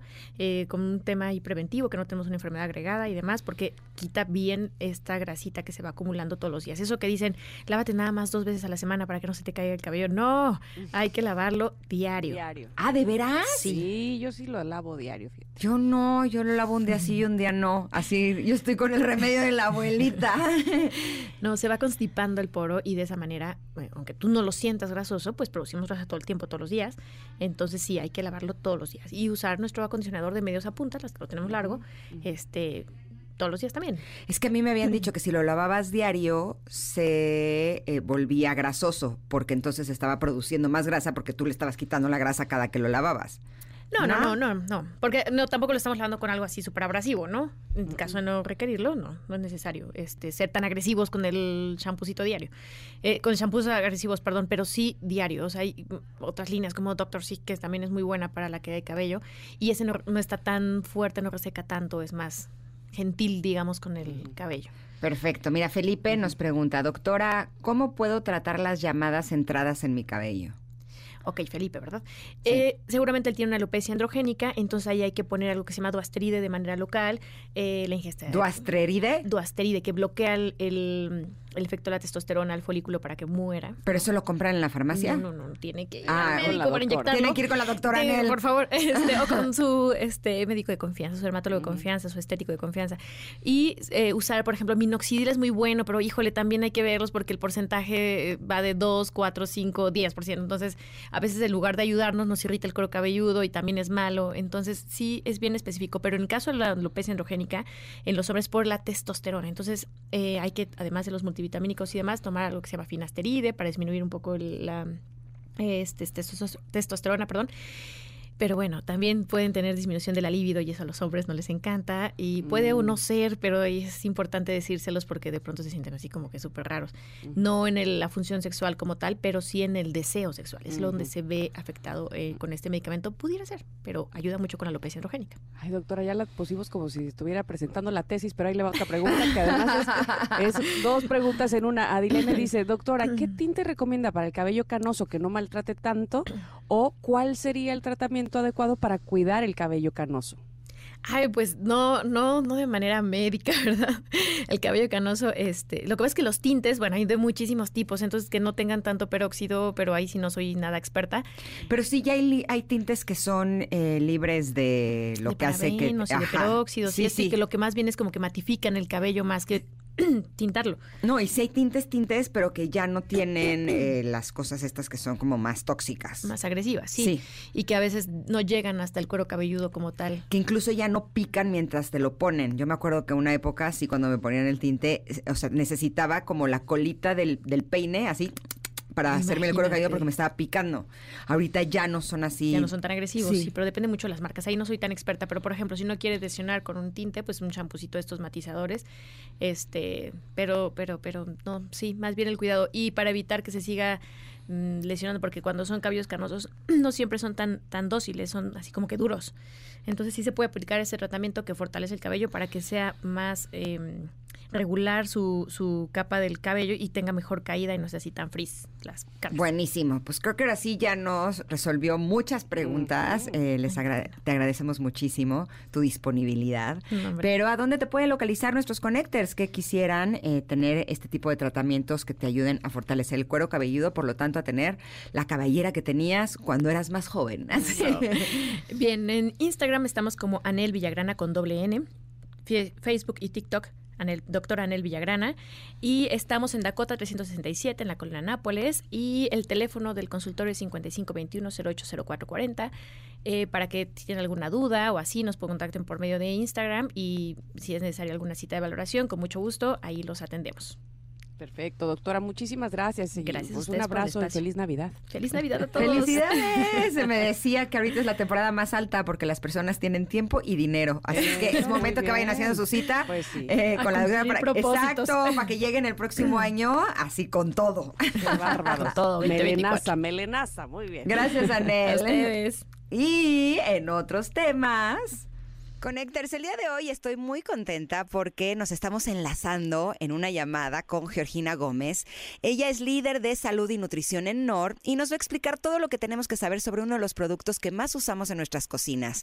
Esto es algo que está en nueve de cada diez hogares y eso que agregamos para sazonar y potenciar el sabor de toda clase de platillos como el arroz o las pastas, las sopas de verdura, eh, los consomés, las salsas, entre muchos otros. Ustedes ya saben de qué estoy hablando Estoy segura que sí, que son los caldos de pollo. ¿Cómo estás, querida Georgina? Buen día. Hola, Ingrid. Súper contento de estar contigo y qué bueno que lo mencionas así, porque si bien sí voy a platicarles de los cubitos de caldo de pollo, hoy en día tú puedes encontrar en el mercado más de 20 marcas disponibles, pero es importante decir que no todas las marcas y productos son iguales. Ah, sí. A ver, ¿cómo cuáles? Mira, para empezar, no todos los productos son caldo de pollo, ya que no todos cumplen con el porcentaje de carne necesario que establecen las normas mexicanas, esto de acuerdo con las instrucciones de uso para llamar caldo de pollo. Entonces, la primera recomendación, es que cuando vayan a comprar, busquen que diga caldo de pollo y bueno, pues, pues, por supuesto yo vengo aquí en representación de los caldos de pollo no. Perfecto, pero a ver, dime una cosa, aparte del caldo, de los sazonadores y concentrados, ¿hay alguna otra diferencia que sea importante? Claro que sí, porque además justo de la denominación de caldo de pollo, cada producto tiene una receta diferente de acuerdo con el perfil de sabor que quieren lograr. Y justo en NOR hemos trabajado y evolucionado para desarrollar una receta con el balance ideal de ingredientes de origen natural como ajo, cebolla, perejil y pollo que, que garantizan ese sabor casero que tú conversabas al inicio. Oye, es verdad que Nor ha evolucionado, ¿eh? es impresionante. Recientemente vi que estaban anunciando una receta mejorada de los cubos de pollo. ¿Esto ya es parte de eso? Sí, recientemente hicimos una reformulación de nuestros caldos de pollo. Además de este balance ideal de ingredientes que yo te comentaba, también estoy muy contenta de compartirte que en NOR llevamos un programa de mejora nutrimental por más de dos décadas. Eh, en este programa estamos enfocados en ofrecer productos con un menor contenido de sal, sin mm. perder de vista el delicioso sabor casero que tanto le gusta a los mexicanos y ofrecer pues una calidad eh, superior. Esto quiere decir que, que marcamos límites máximos del uso de sodio, grasas saturadas o calorías, por ejemplo, para el desarrollo de nuestros alimentos y esta información, tus escuchas lo pueden encontrar en el sitio global de Unilever. Pero a ver, Gina, me quedé con, con la duda. ¿Cómo hacen para poder reducir la cantidad de sal? Sí estoy eh, consciente que eso es súper importante, pero ¿ustedes cómo lo logran? Claro, esa es una buena pregunta, Ingrid. Y lo que nosotros queremos decirle es que en NOR hacemos uso de la ciencia de los alimentos y utilizamos tecnologías de reducción de sal sin perder de vista el sabor que es muy importante para los mexicanos. Además, una recomendación que te doy, en los productos que requieren preparación antes de ser consumidos, hay que mirar la instrucción de uso, porque la tabla nutrimental de los productos está con base en la instrucción de uso del producto y en NOR garantizamos que nuestra instrucción, que nuestra instrucción de uso, que son dos cubos para un litro de agua, tengan un platillo delicioso como el que se hace en casa y así cumplimos con las normas para asegurar el correcto desempeño de nuestro caldo de pollo. Perfecto. Oye, pero dime una cosa, eh, me quedé con la duda del porcentaje de sodio. Eh, ¿Esto tiene menos sodio que, que la sal de mesa o es igual? Esa es una buena pregunta, Ingrid, porque en realidad los cubitos NOR o los sazonadores en general, la función tecnológica justo es darle sabor a los alimentos, a los platillos en sustitución a la sal. un buen ejemplo es que en promedio nuestros eh, cubos tienen 50% menos sodio que la sal misma. ¡Ah! Y también este año estamos muy contentos porque lanzamos una plataforma que se llama Cero Sal, donde justamente formulamos, hicimos la formulación de un cubito donde no tiene sal y aquí cada consumidor decide si le añade o no y esta es una manera de controlar la sal sin perder el sabor que solo NOR puede dar. Wow, qué maravilla. Te agradezco muchísimo, Gina, que hayas estado con nosotros este día. Gracias por esta entrevista y por platicarnos todo lo que hay que saber del caldo de pollo. La verdad es que es algo que se ha consumido a lo largo de muchísimas generaciones en nuestro país y tener toda esta información es realmente fundamental. Te agradezco mucho. Gracias, Ingrid. Saludos. Gracias. Pero bueno, por lo menos ahora ya sabemos que si queremos un auténtico caldo de pollo, pues que sea Nor. Vamos un corte y volvemos. Esto es Ingrid y Tamara y estamos aquí en el 102.5. Es momento de una pausa. Ingrid y Tamara en MBS 102.5.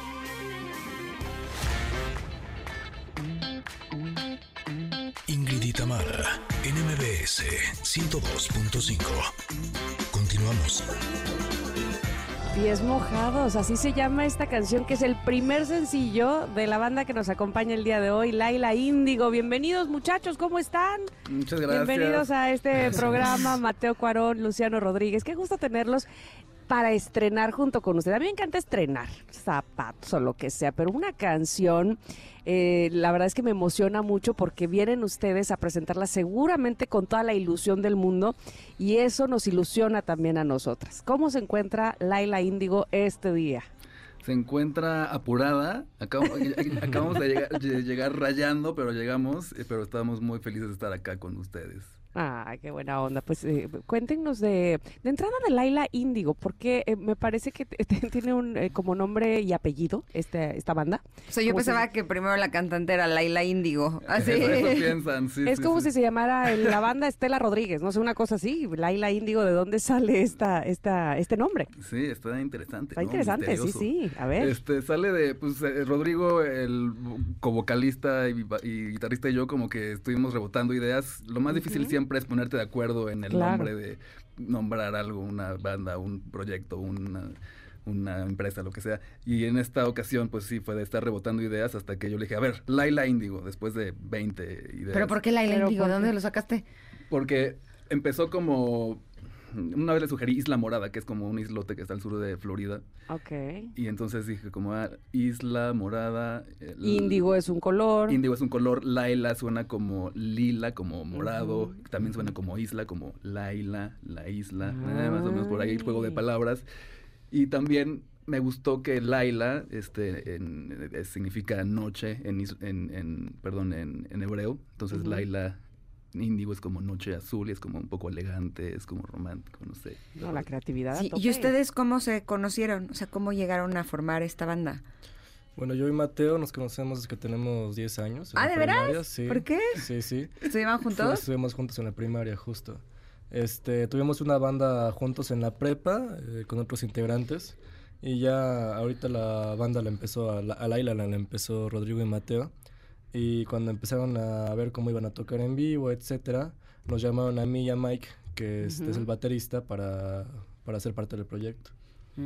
Estaba escuchándoles y, y lo primero que oía era, no sé si estoy equivocadísima, pero como influencias de Gustavo Cerati. ¿Estoy en lo correcto? Nos han dicho eso y nunca lo habíamos pensado así Mm. deliberadamente, pero pues nos lo han dicho un par de veces. Y, ¿Y hay influencias de, de Soda Stereo? No, la verdad, no, conscientemente no, pero gracias, es un, una buena, buen halago. Claro. ¿Hace cuánto tiempo que Laila Índigo vio la luz?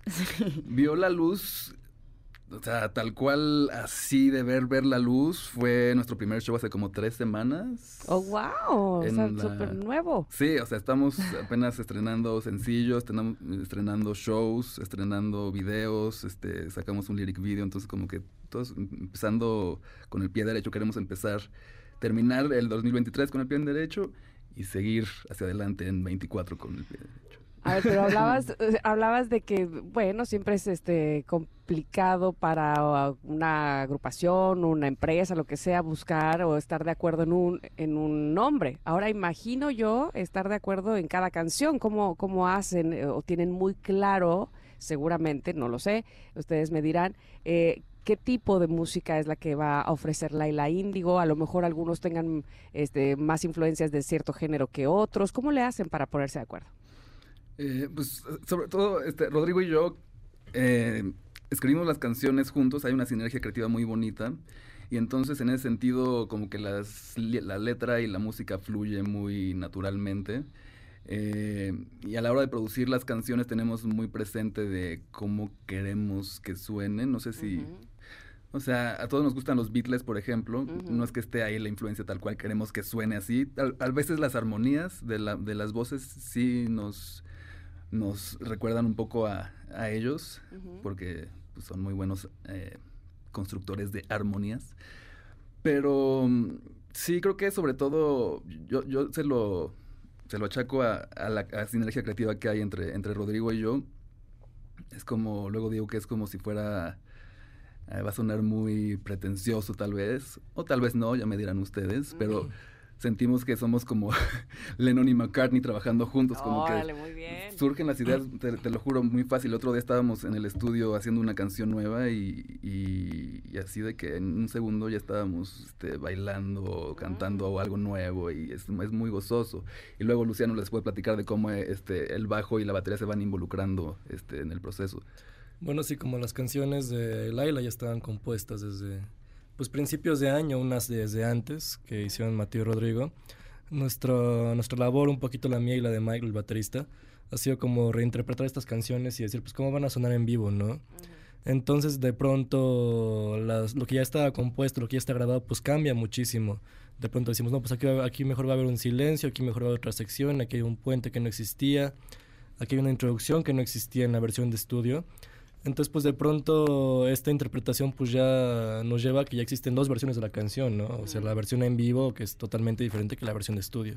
Buenísimo, pues entonces ya lo saben, Connectors, esta canción de Pies Mojados la pueden encontrar ya en plataformas, es la banda Laila Índigo. Les agradecemos mucho a Mateo y a Luciano que nos hayan acompañado este día. Muchas gracias, Ingrid. Mucho éxito les deseamos. Sí, mucho éxito. Muchas gracias. gracias. por el espacio. Oigan, Connectors, ¿y no les pasa que por andar en la calle les produce mucha sed a todos los que están en este momento en la calle o cuando estén en la calle? Bueno, pues si andan allá afuera les tengo una sorpresa, porque nuestros amigos de Peñafiel Twist están regalando esta deliciosa combinación de agua mineral de manantial, sal y un twist de sabor.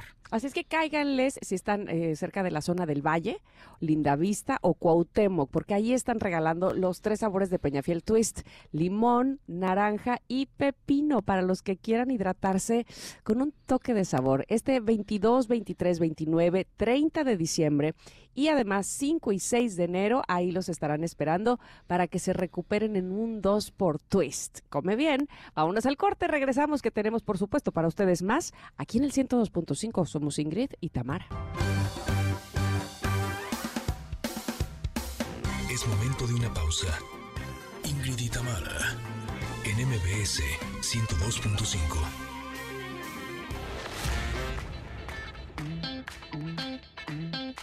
Tamara, en MBS 102.5. Continuamos. Stylist Mantente en tendencia con los mejores looks con Michelle Ávila. Cuando escuchamos esta canción, sabemos que nuestra queridísima stylist Michelle Ávila ya llegó, ya está aquí y nos va a hablar de las tendencias en moda del 2024. ¿Cómo estás, Mitch? Buen día. Hola, mi querida Ingrid y Tam, aquí feliz de estar con ustedes platicando. Obviamente de muchísima moda, muchísima tendencia para armar unos looks increíbles en el 2024. Sí. Eso es todo, me encanta. Ya, ya ahí que este, seguramente desde hace, a lo mejor, no sé, tú me dirás, un par de meses, eh, como, el, como el aviso de cuál va a ser el color para el 2024, ¿no? Me recuerdo que siempre, este, unos meses antes de cambiar de año, ya se empieza a notar ya se empieza a notar y te voy a contar de dos colores protagonistas, hablando como de tendencias a nivel global de los colores eh, que se van a estar eh, viendo muchísimo en el 2024 es el color malva y el amarillo. Esos van a estar como muchísimo en tendencia.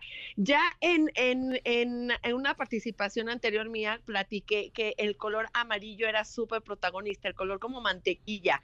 No es el amarillo pollo, sino es el amarillo como muy degradado, como a beigecito, pero que sin, sin que pierda la tonalidad amarillo. Eso va a estar en muchísima tendencia en todo el 2024 y todas las tonalidades en color lavanda. Y además hay una tendencia increíble que se llama Grow Fit, que es toda la tendencia en colores grisáceos. Ahora ya, o sea, ya no es tonalidad grises, ahora se llama Grow Fit, que eh, se refiere a un total look en gris. Y además, eh, eso le, le- le- le vamos a ir sumando como cortes en forma de sastrería. Toda eh, la tendencia gangster de esos, eh, los cortes como súper eh, cuadrados con las sombreras muy amplias, regresa con muchísima fuerza en el 2024. Acuérdense que toda la tendencia es ciclónica. Nosotros como público decidimos si se vuelve moda porque una una tendencia repetitiva se vuelve moda, entonces nosotros ya decidiremos con qué nos quedamos, con qué sí, qué, qué usamos y qué no. Me encanta la tendencia gangster, porque además funciona para hombre y para mujer, ¿no? Funciona para hombre y para mujer, que acuérdense que ya tienen unos años ya eh, implementando que toda la ropa sea un poco unisex. Entonces, eso está increíble. Y además, ¿se acuerdan que hace como unos 10 años aproximadamente se utilizaban unas bolsas que se llaman clutch? Que eran, en lugar de, de, llevar la bolsa que nosotros utilizamos ahora todos los días, que es crossbody, o con la, o con, o con una agarradera para, para sostenerla, ahora regresa la clutch que es en forma cuadradita y que se usa literal en la axila, o sea, va entre el brazo y- y el torso. Esa bolsa regresa otra vez en el 2014 y una tendencia que está súper fuerte es ustedes se van a morir de la risa, pero es andar en panties. No pueden creer. ¿Cómo que en ¿Cómo? panties? A ver, cuenta. O sea, en calzones. Ajá, es decirle, a- ajá, literal, es decirle adiós a los pantalones y de hecho desde el año pasado se está utilizando como unos shorts, pero como, como de los que andan en patines. Así que son súper cortititos. Como hot pants. Ahora la tendencia, ajá, exactamente, pero súper pegaditos. Ahora son panties, pero obviamente de vestir. O sea, no literal los calzones, ¿no? Sino panties de vestir. Y la tendencia ahora, la propuesta, evidentemente que va a estar un poco complicado andar en la calle en panties, ¿verdad? Aunque sea de vestir, no importa, siguen siendo panties. Pero la tendencia ahora es decirle adiós a los pantalones y utilizar como shorts mini mini en forma de panties que sean de vestir. Yo la verdad no creo aceptarla, pero bueno. O es- sea, es siempre y cuando tengas Yo se los tengo 15, que 16 años. ¿Así? Oh, Y estés en la playa, ¿no? Porque no creo que tomes el transporte público. en la edad que sea aquí en la Ciudad de México así. Entonces, esa es la propuesta, se las tengo que decir. Las prendas de piel siguen con muchísima fuerza en el 2024, sea primavera, verano, otoño, invierno, no importa. Los mini vestidos, pero Ujú. en forma de doll dress. El do- ¿Se acuerdan los vestiditos estos que son Como, muy muñeca. pegado en el área del pecho, ajá, y abren en forma de como crinolina desde, desde el Mm. torso, Ah, es como, como corte Sí, imperio, sí. pero, o sea, con literal como vestidito de muñeca, ¿no? Viene, eh, es, es, es, es una tendencia primordial en el 2024 y obviamente que sea corto. Todo lo corto, mini, o sea, vestidos super mini mini, shorts mini mini, este, mini faldas, todo en corte mini, eh, regresa en el 2024. Vamos a ver qué tal. O sea, que Tengan hacer al momento sentadillas. hacer sentadillas y desplantes. Exactamente, hacer muchas sentadillas. Todos los shorts minifalda, viene todo muy corto. Y eh, uno, hablando de colorimetrías, el Ajá. color dorado, el año pasado fue como el plateado. Vean que todas Ah. chamarras, shorts, vestidos, el metálico plateado, ahora el 2024 es del dorado.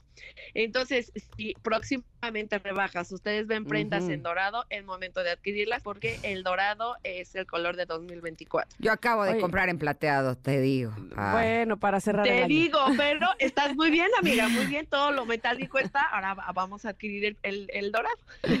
Oye, dime una cosa, también en los cortes de pelo, porque de repente no sé ya en qué vamos, cómo, cómo estamos ahí.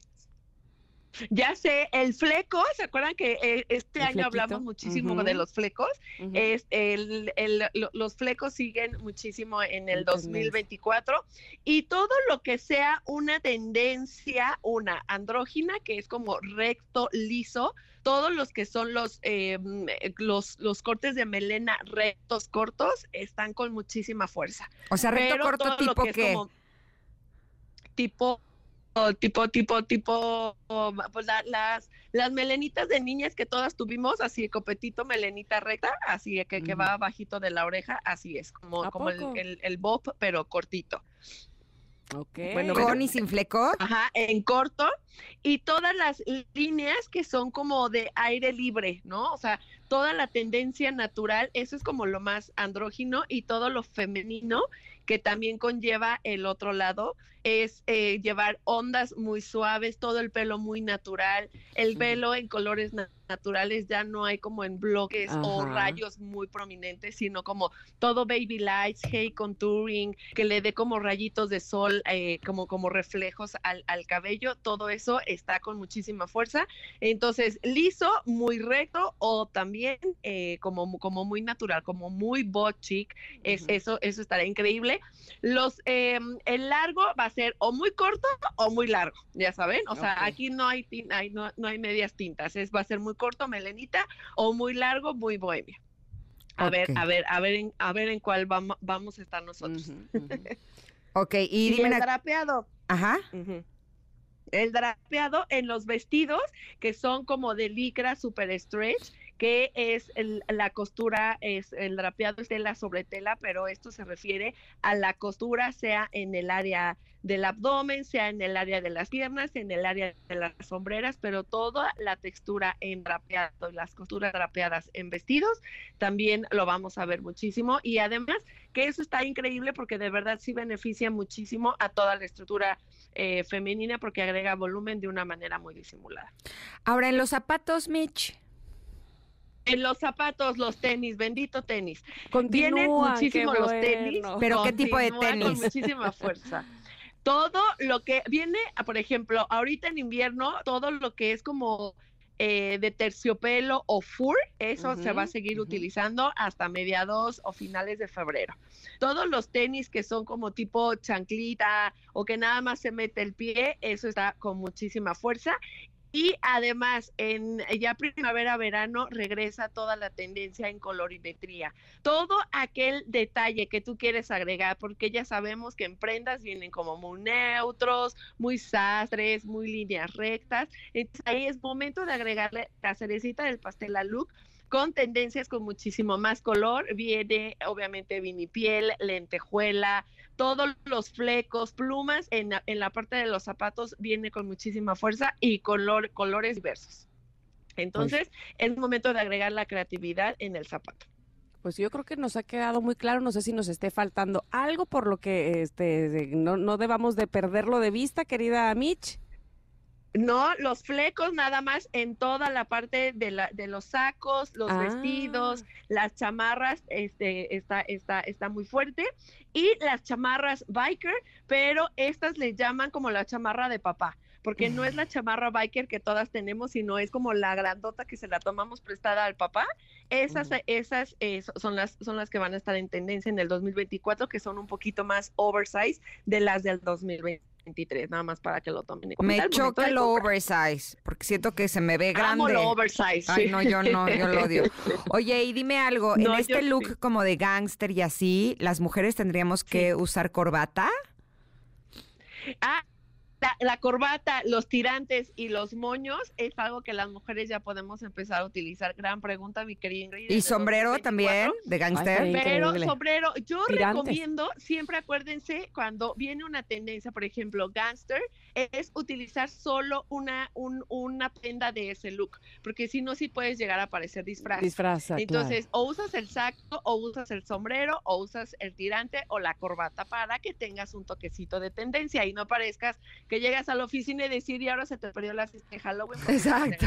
Oye, por ejemplo... no, vengo toda vestida en tendencia. Nada más para cerrar, porque ahorita me entró esa duda. Los gángsters usaban esos zapatos tipo bostoniano como bicolor. Esos no, ¿verdad? Sí. ¿También? Sí, esos ah, también están en dorado, en plateado, en bicolor y vienen en tendencia con muchísimos más colores en mezcla eh, block color. Sí, vienen con, también con mucha fuerza. Perfecto, Mitch, pues creo que no nos faltó nada. Te agradecemos mucho porque gracias a ti vamos a estar en el 2024 super in. ¿Dónde te localizamos? Súper actualizadas, exactamente. Las quiero mucho. Feliz año y feliz todo. Igualmente, Mitch. ¿Dónde te encontramos? En arroba Michelle Avila Stylist. Perfecto. Un abrazo y feliz Navidad. Feliz Navidad, besos. Gracias. Vámonos al corte, queridos amigos. Vamos a regresar eh, con nuestro amigo Sergio Almazán, el cocodrilo. porque, bueno, eh, acabamos de recibir la, mal, la mala noticia de que ha fallecido ya la eh, periodista Cristina Pacheco y justamente Sergio nos va a hablar sobre ella y su gran trayectoria. Así es que regresamos con eso aquí en Ingrid y Tamara en MBS.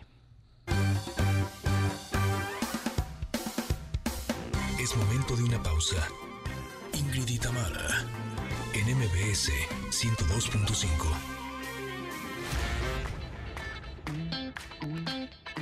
Ingrid y Tamara, NMBS 102.5. Continuamos. Pero debo hacerlo. Por razones de salud, graves razones de salud, tengo que suspender, al menos momentáneamente,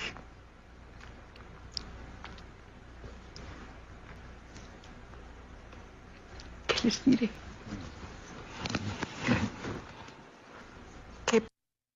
Sí, justo lo que estamos escuchando es un audio de cuando Cristina Pacheco se despidió, eh, como ella misma lo dice, por eh, graves problemas de salud. Es una pena porque acabamos de recibir la información que desgraciadamente acaba de fallecer y por eso nos vamos a enlazar con Sergio Almazán. ¿Cómo estás, Sergio? Buen día. Pues eh, imagínate, sorprendió supongo que como millones, ¿eh? y no exagero al decir que millones de televidentes, de radioescuchas, de estudiantes de periodismo, de lectores, de comunicólogos, de lectores, de mujeres, de hombres y mujeres de oficios, porque nos dio rostro, porque nos dio voz, porque nos enseñó cómo se hacía el periodismo de a pie. Y eso eh, no nos damos cuenta hasta que eh, hay una ausencia. Y este, pero lo que es muy valioso es justamente cómo se convierten en, personajes que definen una época, que definen un género eh, narrativo, periodístico, de comunicación, y al mismo tiempo algo que pocas veces sabemos, el programa y el ejercicio periodístico que hizo Cristina Pacheco es patrimonio de la humanidad. Fue tan importante su trabajo que eh, hace más de una década se convirtió en una memoria histórica del mundo de cuando alguien, eh, vamos a pensar ahorita, un niño dentro de 20 años quiere pensar cómo era la Ciudad de México o qué pasó con la crónica del sismo del 85, puede revisar los documentos eh, audiovisuales que realizó en su trabajo periodístico Cristina Pacheco. De ese tamaño de mujer estamos hablando. Por supuesto, y, y su ausencia, por supuesto, marca, yo creo que pocas, no sé, este, pocas personas, pocas mujeres, pocas eh, personalidades del periodismo han sido tan queridas por esa calidez, esa calidad también de periodismo que entregó sin duda alguna inspiración para muchas generaciones que nos dedicamos a esto. Eh, la manera en que era empática, que, se refería a las personas con todo respeto, eh, un acervo cultural enorme. De verdad que, que afortunadamente deja ella un gran legado en ese aspecto. Sí, dices la palabra clave. Yo creo que fue una de las eh, profesionistas de la comunicación, de las profesionales del periodismo, que entendió el principio del, periodismo, el respeto y el compromiso. Fue, eh, me parece, en, mira, hace, este, estamos hablando de Cristina, no tendría yo que hablar de mí, pero hace una década, poco menos de una década, eh, me invitaron los del Canal 11 a realizar un documental para ella, con ella. Seguir los pasos de Cristina. Y durante un mes, mes y medio, estuvimos acompañándola hasta su casa, hasta preparar una sopa de fideo para también el hoy extinto eh, este, Josemino Pacheco, su esposo, ¿no? El gran poeta y, cronista, ¿no? Y, vecino del barrio de la Roma de Condesa. Y recuerdo que eh, durante el camino, en la camioneta que íbamos del Canal 11 hacia su casa, yo le preguntaba, eh, maestra, ¿por qué usted siempre se refiere a todos eh, este, en tercera persona? Eh, este, nunca tutea a su entrevistado. y me dice, fíjate el regalo, ¿eh? Porque ellos nos están abriendo el corazón y lo menos que puedo hacer es respetarlos. Y, me parece que es, que eh, eh, esta manera ella de entender su ejercicio, que era solamente eh, ser la llave para que los demás nos mostraran su mundo, lo mismo un zapatero, que este que un literato, que un músico, pero lo mismo una cocinera, ¿no? Este, que un bolero, que, que, un bolero, que un presidente, que este, esto hacía algo que se sintetiza en algo. Entendió Cristina Pacheco que el protagonismo eh, del, periodismo es la nota y no es quien lo realiza. Exactamente. Qué bien que lo, que lo dices así. Además me parece que eh, era una excelente conversadora y a partir de ahí es que nos eh, hipnotizaba y nos involucraba y nos hacía eh, parte inclusive de las entrevistas que hacía por la conversación que, tenía, que mantenía, digamos, con su entrevistado. Sí, y, sabes algo que a mí me sorprendía mucho, es que sobre todo en el programa de Aquí nos tocó vivir, no necesita, eh, te das cuenta que todos podemos ser grandes estrellas. Que a veces pensamos que, la entrevista está garantizada si tienes a la gran figura de los más números de likes o de reproducciones. Todos ellos eran anónimos y era, eh, era un zapatero, este, era el que afinaba guitarras, el que reparaba relojes, que no sabemos sus nombres y no importaba no saberlos. Importaba que su oficio definía a este país y eso es lo que los hacía protagonistas y eso me parece que es la grandeza de esa sencillez con que Cristina Pacheco eh, entendió el oficio, pero entendió también y evolucionó eh, conforme iba evolucionando la ciudad. Recuerdo también que eh, yo le preguntaba sobre qué oficio la ya llamaba mucho la atención, dijo, el de aquella niña que hizo la voz que se va a quedar por siempre en el imaginario colectivo de la venta de cosas que no nos sirven ya en casa. Se venden zapatos, colchones, claro. Exacto, ¿no? Y que a ella, a ella, pero solo a ella se le ocurrió decir, ¿quién será esa voz? Y un día detuvo ahí al camioncito y el camioncito le dijo, no, yo compré esa grabación. Bueno, tardó tres meses en dar con la casa en Iztapalapa, donde estaba el señor que había grabado a su hija haciendo esa voz. Ahora, ese era su trabajo de periodismo. Dime una cosa, Sergio, ¿cuál era el contenido de este programa de Aquí nos tocó vivir? No tuve la oportunidad de verlo, pero era un programa de entrevistas, era un noticiero. Era un programa de entrevistas con más de 40 años eh, al aire, donde eh, salía ella a buscar en exteriores, exacto. Mm o sea, ella decía, hoy quiero entrevistar, me dijeron que aquí en el número 5 de esta calle de Avenida Hidalgo hay una señora que hace 40 años eh, este, eh, decora zapatos. Y quiero saber quién le enseñó el oficio. Ah, un señor que hacía eh, estos rines con luchadores para juguetes para los niños, ¿no? Entonces iba con ese señor que tenía toda la vida haciendo ese juguete y vendiéndolo en el mercado. sí, sí, sí. Era maravilloso. entonces, por eso les digo, el protagonista no necesariamente tenía que ser famoso, ¿no? Le daba voz a los que todo, a los y a las que todos los días hacen este país, hacen su economía, hacen su vida cotidiana, eh, hacen este país. Por eso les digo que en especial ese documento, o sea, esos programas, ¿no? De aquí nos tocó vivir, se convirtieron en memoria audiovisual de la cultura mexicana ante el mundo. O sea, mm. UNESCO los tiene todos esos programas y uno los puede consultar a nivel de cómo es este país, quiénes son sus rostros, gracias a ese trabajo que hizo Cristina. Pero en el trabajo de literatura estuvieron también sus entrevistas. Recuerden la última hoja de, del periódico La Jornada con más de mar de historias que eran una serie de relatos. Eh, recuerdo mucho en particular uno donde era una señora que este, que todos los días se ponía fuera de su casa y eh, a quien le pasaba le contaba la historia de su familia a través de las fotos, ¿no? Y, y eh, en una ocasión le dice, Oiga, pero eh, ahora aquí falta un ojo. No es que esa foto ya me la robaron y eran fotografías que ella iba comprando.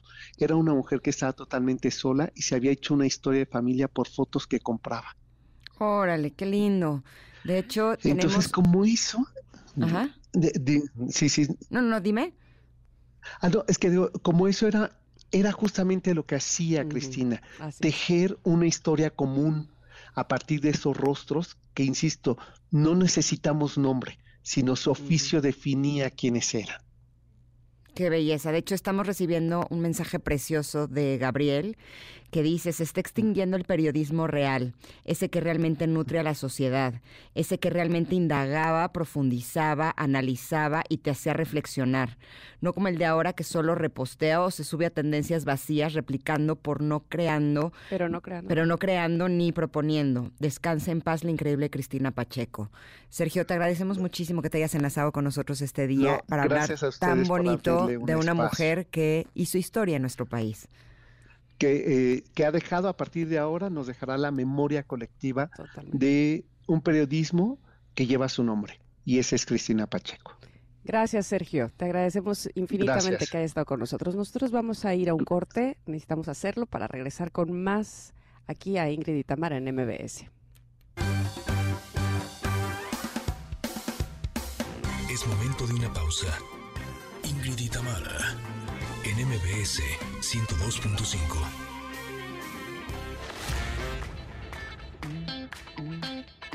Ingrid y Tamara, en MBS 102.5. Continuamos. Ya vienen los Reyes Magos, porque se pasa el tiempo muy rápido. Usted dirá, este, apenas estamos a 21 de diciembre, sí, pero el 6 de enero nos queda la vuelta de la esquina. Y entonces Melchor, Gaspar y Baltasar y un cuarto rey mago también. Bueno, eso me lo van a decir Oscar Rubí eh, y Juan Francisco Yáñez, que están con nosotros para hablarnos precisamente sobre esta obra, invitarnos a ver Cuarto Rey Mago. ¿Cómo están? Bienvenidos. Hola. Hola, ¿qué tal, Tamara? Qué gusto saludarte. Igualmente, me da mucho gusto que nos platiquen, por favor, de esta obra, dónde podemos ver esta maravillosa obra que se llama Cuarto Rey Mago.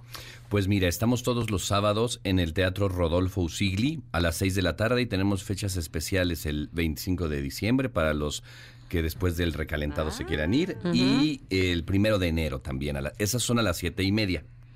Ahora, esta obra se llama El Cuarto Rey Mago. ¿Sí existe un Cuarto Rey Mago o es un chiste? no, no, definitivamente no es un chiste, pero es, una, es un, lo que sí es, es una historia preciosa, es una historia sumamente emotiva. Efectivamente, acerca de, de el otro rey mago, ajá, está Melchor, Gaspar y Baltasar, y en este caso se llama Artaban, que también ve la estrella de Belén, también se eh, decide encaminarse para encontrarse con el Mesías para ofrendarlo. Pero ¿qué crees? Que a él empiezan a ocurrir una serie de vicisitudes ajá, en las que toma decisiones para ayudar, para eh, entregar amor, en fin, hay varias cosas que le pasan bien padres que lo retrasan. Y lo oh. retrasan muchísimo. Eh, inclusive te puedo decir que en, en, el momento en que el fin llega es un momento por demás conmovedor, impactante, tierno. Siempre decimos que, eh, que el, momento en que al final llega, te cambia la vida. Cuando llega el cuarto rey mago. Cuando llega el cuarto rey mago a conocer a Jesús. De verdad es un momento que te arranca lágrimas. primero te sorprende, pero luego te hace enojar, pero luego te, te hace agradecer. Es, es una obra fantástica, una obra para toda la familia eh, con una fórmula y un ritmo maravilloso para que todos se diviertan y se sorprendan de la misma manera. Estaba leyendo, está basado en el libro de Henry Van Dyck, ¿no? Que el otro rey mago. ¿Qué llevaba Artaban al niño?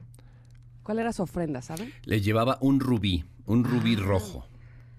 Un rubí, o sea, es incienso, copal, mirra, y un rubí rojo. Ajá. Incienso, oro y mirra. Llevaban nosotros mirra, Ajá, exactamente. incienso, oro, mirra. Un rubí. Y él llevaba un rubí. Órale, y dígame una cosa, ¿esta es una obra musical? No, es una obra de teatro tradicional, en la que los niños aprenden y toda la familia, el eslogan de la obra es el verdadero significado de la Navidad. Oh. Por lo menos visto desde un punto de vista de, de la Navidad tradicional del nacimiento de Jesús, ¿no? Qué interesante. Así es que bueno, pues por supuesto no lo pueden perder de vista. Me encanta que vayan a tener función el 25 de diciembre. Eso es maravilloso para todos aquellos que se reúnen en familia y que evidentemente este es un muy buen lugar para disfrutar en familia también. ¿Dónde pueden localizar los boletos? Cuéntenme. Pues mira, tenemos boletos a la venta en Ticketmaster, en la taquilla del teatro, evidentemente. Y este y el teatro es muy céntrico, ¿no? Está en Coyoacán, en Héroes del 47, entre División del Norte y Tlalpan. Perfecto. ¿Y eh, hasta cuándo va a estar esta temporada? Hasta el 6 de enero. Cada sábado hasta el 6 de enero, además de los días 25 y primero. Perfecto, pues ya lo saben, Connectors. Esta obra se llama Cuarto Rey Mago y ustedes la pueden disfrutar de ella. Les agradecemos muchísimo que hayan estado con nosotros. Nosotros somos agradecidos. Gracias, Ingrid, Tamara, gracias. Nosotros ya nos vamos, esto ya se terminó. Eh, se acabó lo que se vendía. Me encanta que digas eso. Se acabó lo que se vendía y tuvimos buena venta con eh, pero saben que mañana otra vez, ¿no? Exacto, mañana regresamos, pero hoy le agradecemos a nuestro equipo, a Mario y Luis que estuvieron en la operación, a Monse y Rodrigo en las redes sociales, a Mariana en los teléfonos, a Mau en la unidad móvil dando los premios y a nuestra querida productora Itzel. Sí, se quedan en compañía de Manuel López San Martín con la información más relevante del día. Nosotras aquí estaremos mañana nuevamente desde las 10 hasta la 1. Que tengan una excelente tarde. Gracias, bye. Gracias por acompañarnos. Aquí te esperamos en la siguiente emisión de Ingrid y Tamara en MBS. Cuídate y sé feliz.